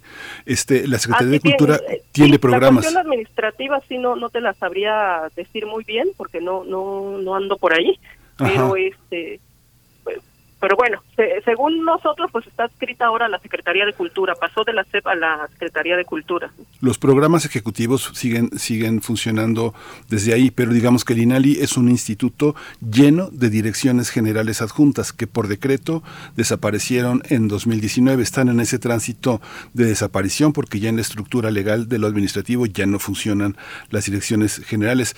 ¿Cómo, cómo funcionan dentro de estos programas de, in- de- del INALI que están dentro de la Dirección General de Vinculación, que es el organismo que se ha tratado en, la Secretaría de Cultura de hacer el diálogo con las entidades estatales y municipales eh, en una correspondencia de que el Secretaría de Cultura pone dos, si el municipio pone uno. Digamos que si el municipio pone un peso, la Secretaría de Cultura pone dos. ¿Cómo se da esta relación? En el caso del municipio, de la entidad donde tú tienes una percepción de cómo aterrizan los programas, ¿cómo son los presidentes municipales y el gobernador en este sentido frente a un problema que, que administra, que trata de entender un organismo como el INALI? Mira, en términos de, mm, de funcionarios, la verdad es que no sabría decirte porque eh, no tengo tanto trato con, con los funcionarios, ¿no? Lo que sí te puedo decir es que al menos eh, aquí en Oaxaca el INALI ha trabajado de manera muy importante con representantes de comunidades y de grupos. Eh, en los últimos eh, meses, por ejemplo, hemos tenido acercamiento para trabajar la normalización de varias de las lenguas indígenas que se hablan en Oaxaca. Y ahí quienes asisten, pues son representantes de comunidades, hablantes, líderes comunitarios, profesores, eh, varios de educación indígena, si no es que la mayoría del sistema de, de educación indígena, eh, activistas de la lengua, creadores, eh, sobre todo creadores que usan la, la lengua, ¿no? Es decir, eh, compositores de, canciones, eh, literatos, eh, que es la gente con la que yo he estado más en trato. En términos de administración pública, no sabría eh, decirte, eh, no no entro en esas dinámicas, eh, pero sí entro al trabajo con la gente, ¿no? Con la gente de las comunidades y que pues hasta ahora hemos tenido una buena relación con el INALI y seguimos avanzando para tratar de que varias de las lenguas indígenas de- del país, no solo de Oaxaca, tengan ya su propia norma.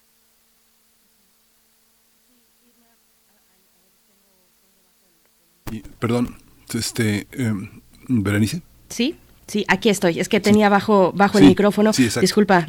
Eh, Irma Pineda, ¿cuáles cuáles en esencia? Nos vamos acercando al cierre de la charla, pero, pero bueno, son varios elementos y todavía no se sabe bien a bien, o sea, se, tiene la información de este documento eh, enviado al Congreso, a Cámara de Diputados, se irá trabajando, pero ¿cuáles son para ti en esencia los cambios eh, que estaría advirtiendo esta, esta transferencia del INALI al, al INPI? ¿Se, ¿Se protege su presupuesto al ser absorbido por una institución mayor, una institución más grande, o queda, digamos, en posibilidades de reducirse, ¿cómo, cómo, cómo lo ves? Más allá de las cuestiones administrativas que también te presentaba, te, te preguntaba Miguel Ángel Quemain, los aspectos eh, presupuestales, Irma. Pues eh, considero que se va a diluir, ¿no? Eh, lo que han anunciado para, para este año es un presupuesto, el que el director del INPI lo anunció, Adelfo Regino, es un presupuesto de 100 millones para lenguas, pero lo especifica así, para lenguas. Esto incluye eh, la Universidad de las Lenguas Indígenas que van a, a crear en Milpa Alta, eh, eso incluye pues algunas actividades respecto al diseño de las lenguas, y eh, de, de ser fusionado ahí el, el INALI, eh, insisto en que pues eh, se va a diluir y, a- y sobre esto pues aún no tenemos información de que si el INPI le va a asignar un presupuesto propio a, a una dirección que sería de lenguas indígenas. Eh, todavía no sabemos, ¿no? Como ni siquiera ha entrado a discusión eh, la iniciativa, bueno, la propuesta, porque todavía ni siquiera se convierte en iniciativa, no ha entrado a discusión, entonces, em, pues tampoco han vertido información ni del INALI ni del INPI, eh, no han vertido información de eh, cómo se estaría manejando la cuestión presupuestal, ¿no? Lo que sí se ha anunciado son 100 millones para para eh, el trabajo de lenguas, pero les digo, pues esto incluye otros proyectos propios que ya hay en el INPI, no necesariamente para que sean para el INALI, ¿no? Lo que sí anunció Secretaría de Cultura son 71 millones para el 2020, es decir, para este año, eh, que va a ejercer el INALI, ¿no? pero eh, pues consideramos que se anuncia el presupuesto de este año solamente, que es el tiempo que se calcula que estará sometiéndose a discusión en la modificación de las seis leyes que implica cambiar para lograr esta fusión de, del INAL y al INPI, ¿no? Porque no es nada más la ley de derechos lingüísticos, ¿no? Ya al inicio ustedes hacían referencia, eh, pues se, se va a modificar la ley eh, de educación, la ley sobre el escudo, la ley de ejecución penal, la ley de fomento para la lectura, es decir, que eh, se requieren varios cambios de, eh, de, de estas seis leyes y que llevan un, un, tiempo, ¿no? Entonces se calcula que pues sea este año dedicado a este proceso legislativo de tal forma que eh, pues es lo único que se ha garantizado hasta ahora el presupuesto del INALI para este año, pero del siguiente ya no se ha dicho nada, ¿no? Uh -huh. Pues sí, vamos a ver, el año pasado fueron 71 millones y este va a tener 100 millones, 30, 30 más, ojalá. Ojalá y estos No, 30 son 71 millones para el INALI anunciado por Secretaría de Cultura. Ajá. Y por su parte, eh, de manera independiente, el INPI ha anunciado 100 millones para lenguas indígenas que, que, ejercerá el INPI. Sí, eso, eso, son dos presupuestos, pues. Sí, sí, es un presupuesto diferenciado el que hace la Secretaría de Cultura sí. y, y, creció a 70, desde este, a 100 millones el, el caso de el INPI. Pues Irma, muchas gracias por, por, por estar con nosotros, por este, es, pues estaremos muy atentos al desarrollo de este tema que todavía no tiene la suficiente claridad. Te agradecemos mucho tu participación. Gracias por estar entre nosotros. Un abrazo. Al contrario, muchas gracias a ustedes y pues hasta pronto. Que estén hasta bien. Pronto. Gracias, Irma Pineda Santiago, y nos mantenemos pues con mucha atención sobre lo que pueda ocurrir en el Congreso, en Cámara de Diputados, con esta discusión, la eh, transferencia del INALI al, hacia el INPI y cuáles son pues las consideraciones que, que, se irán dando a lo largo de ese debate. Vamos a ir con, con música, pero antes también invitarles, eh, queremos invitarles eh, a, que si tienen la oportunidad se acerquen a una a, a donar, a donar sangre.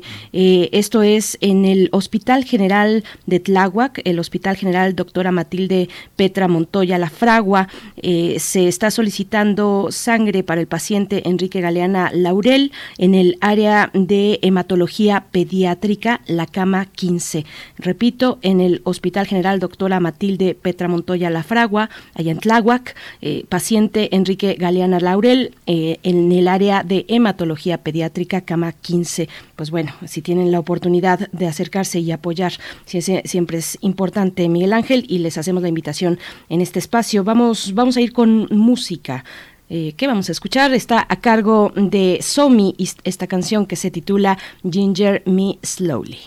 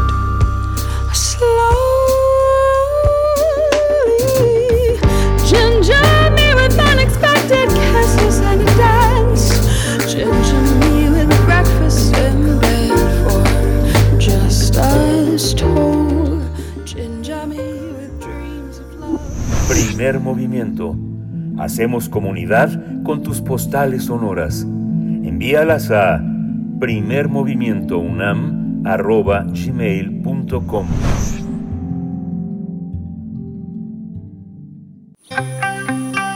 Biosfera en equilibrio.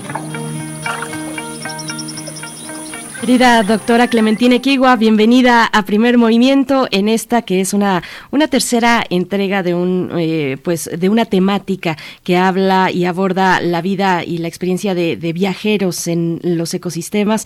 En este caso, Nikolai Babilov y su búsqueda del origen de los cultivos. ¿Cómo te encuentras? Bienvenida, Clementina. Muy bien, muy bien, y un poco impactada de la historia de, de Babilov. Ahorita van a, van a escuchar.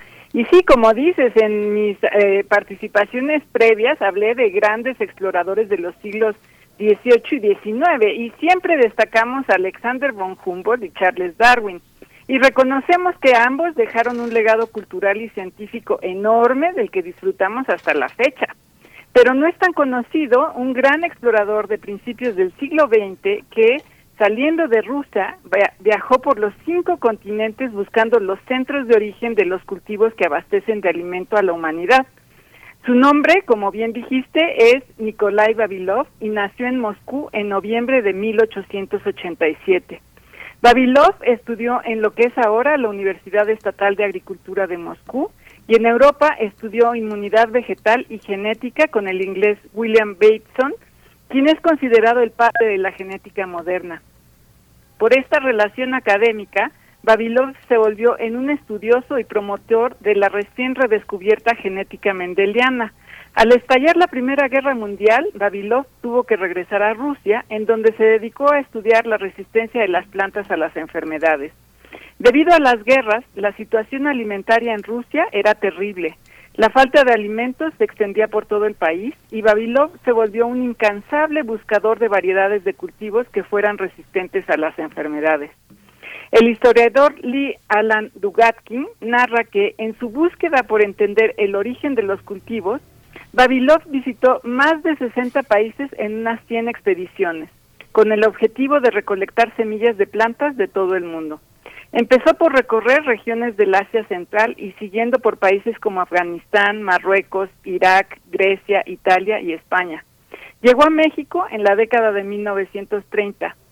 Eugene Ambastumbov, investigador de la Universidad La Salle, cuenta que gracias a sus viajes, Babilov concluyó que el surgimiento de las plantas cultivadas no había ocurrido en un solo lugar, sino que eran varios los centros del origen las regiones montañosas del sureste y suroeste de Asia, la región mediterránea, la región montañosa de Etiopía, el sur de México, América Central y Perú. Añade eh,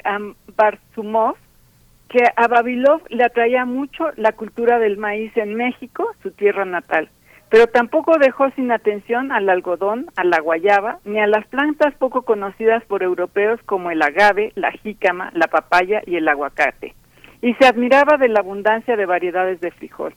En 1940, ya con Stalin al poder, Babilov fue arrestado durante una expedición a Ucrania.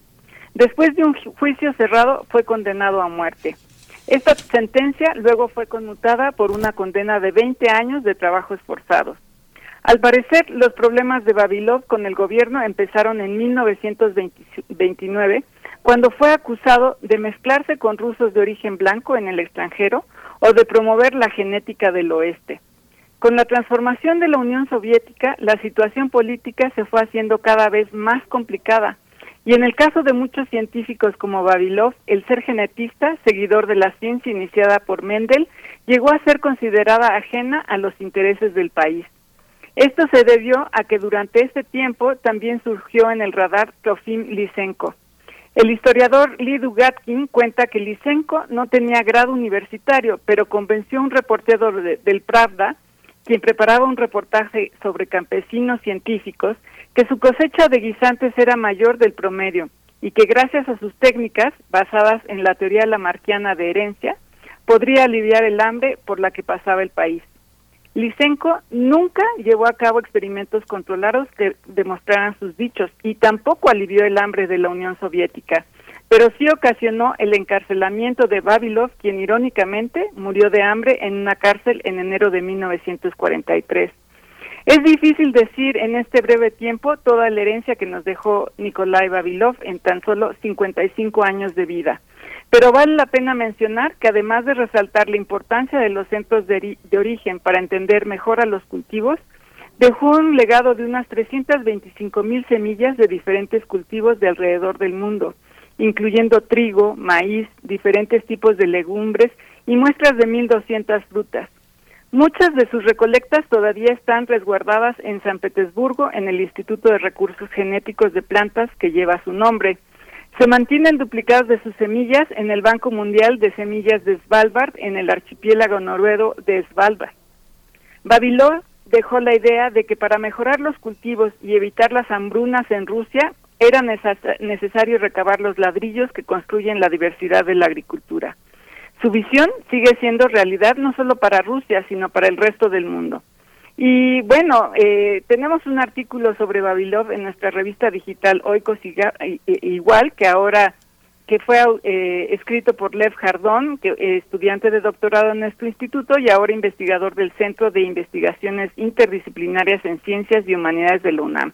Y bueno, leer eh, toda la historia de la colección de Babilov y toda su vida es realmente estrujante y, admirable, ¿no? Eh, los recomiendo en serio que se asomen por, por este artículo en nuestro Oikos Igual.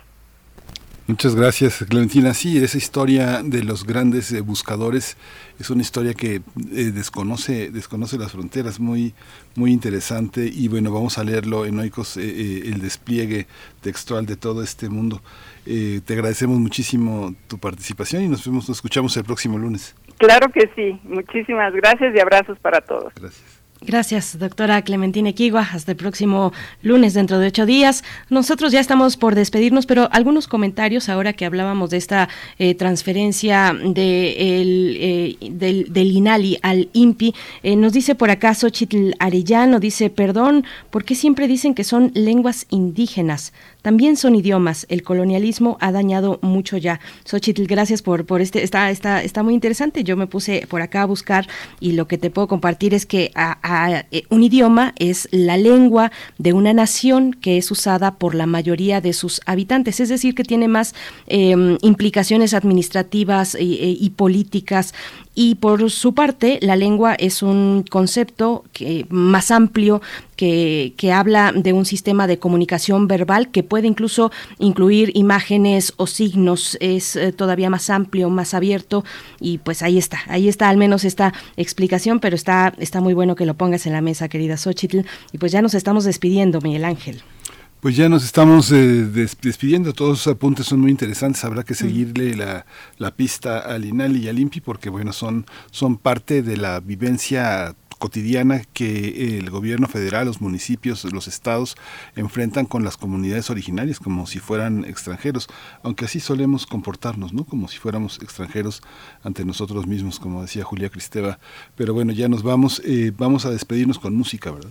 Así es, bueno, un último comentario nada más sobre el mismo tema. Nos dice en Twitter Oscar Gutiérrez, pienso que si se fusionan las instituciones será un pretexto para reducir los presupuestos netos que tenían por separado. Es lo que nos comenta Oscar Gutiérrez. Pues nosotros vamos a seguir con esta conversación, por supuesto. Habrá que ver cómo aterriza en Cámara de Diputados y cómo se va dando ahí el debate y también pues cómo se organizan las eh, comunidades eh, que estén interesadas, las comunidades originarias interesadas pues en este debate, por lo menos ya ha levantado la mano desde Oaxaca varias comunidades diciendo pues no, no estamos de acuerdo, queremos ver de qué se trata, cuáles son los elementos esenciales de esta de, de esta propuesta que pretende hacer la transferencia del INALI al INPI y ya nos vamos a despedir ahora sí con un poco de música y pues siempre invitándoles a que se queden aquí en Radio Universidad y a encontrarnos el día de mañana, poquitos minutos después después de las 7.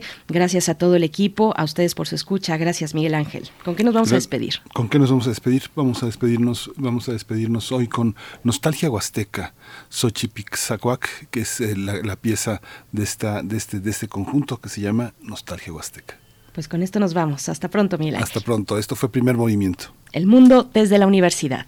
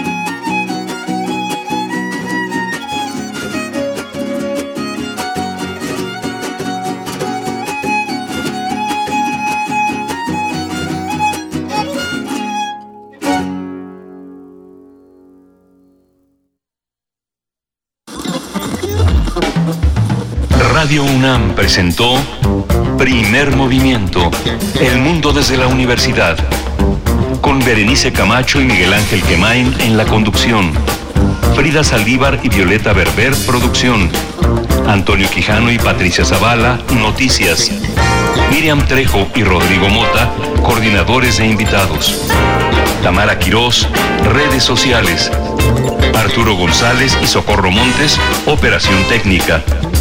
Servicio Social, Lisette Pérez e Iván Chavarría. Locución, Tessa Uribe y Juan Stack.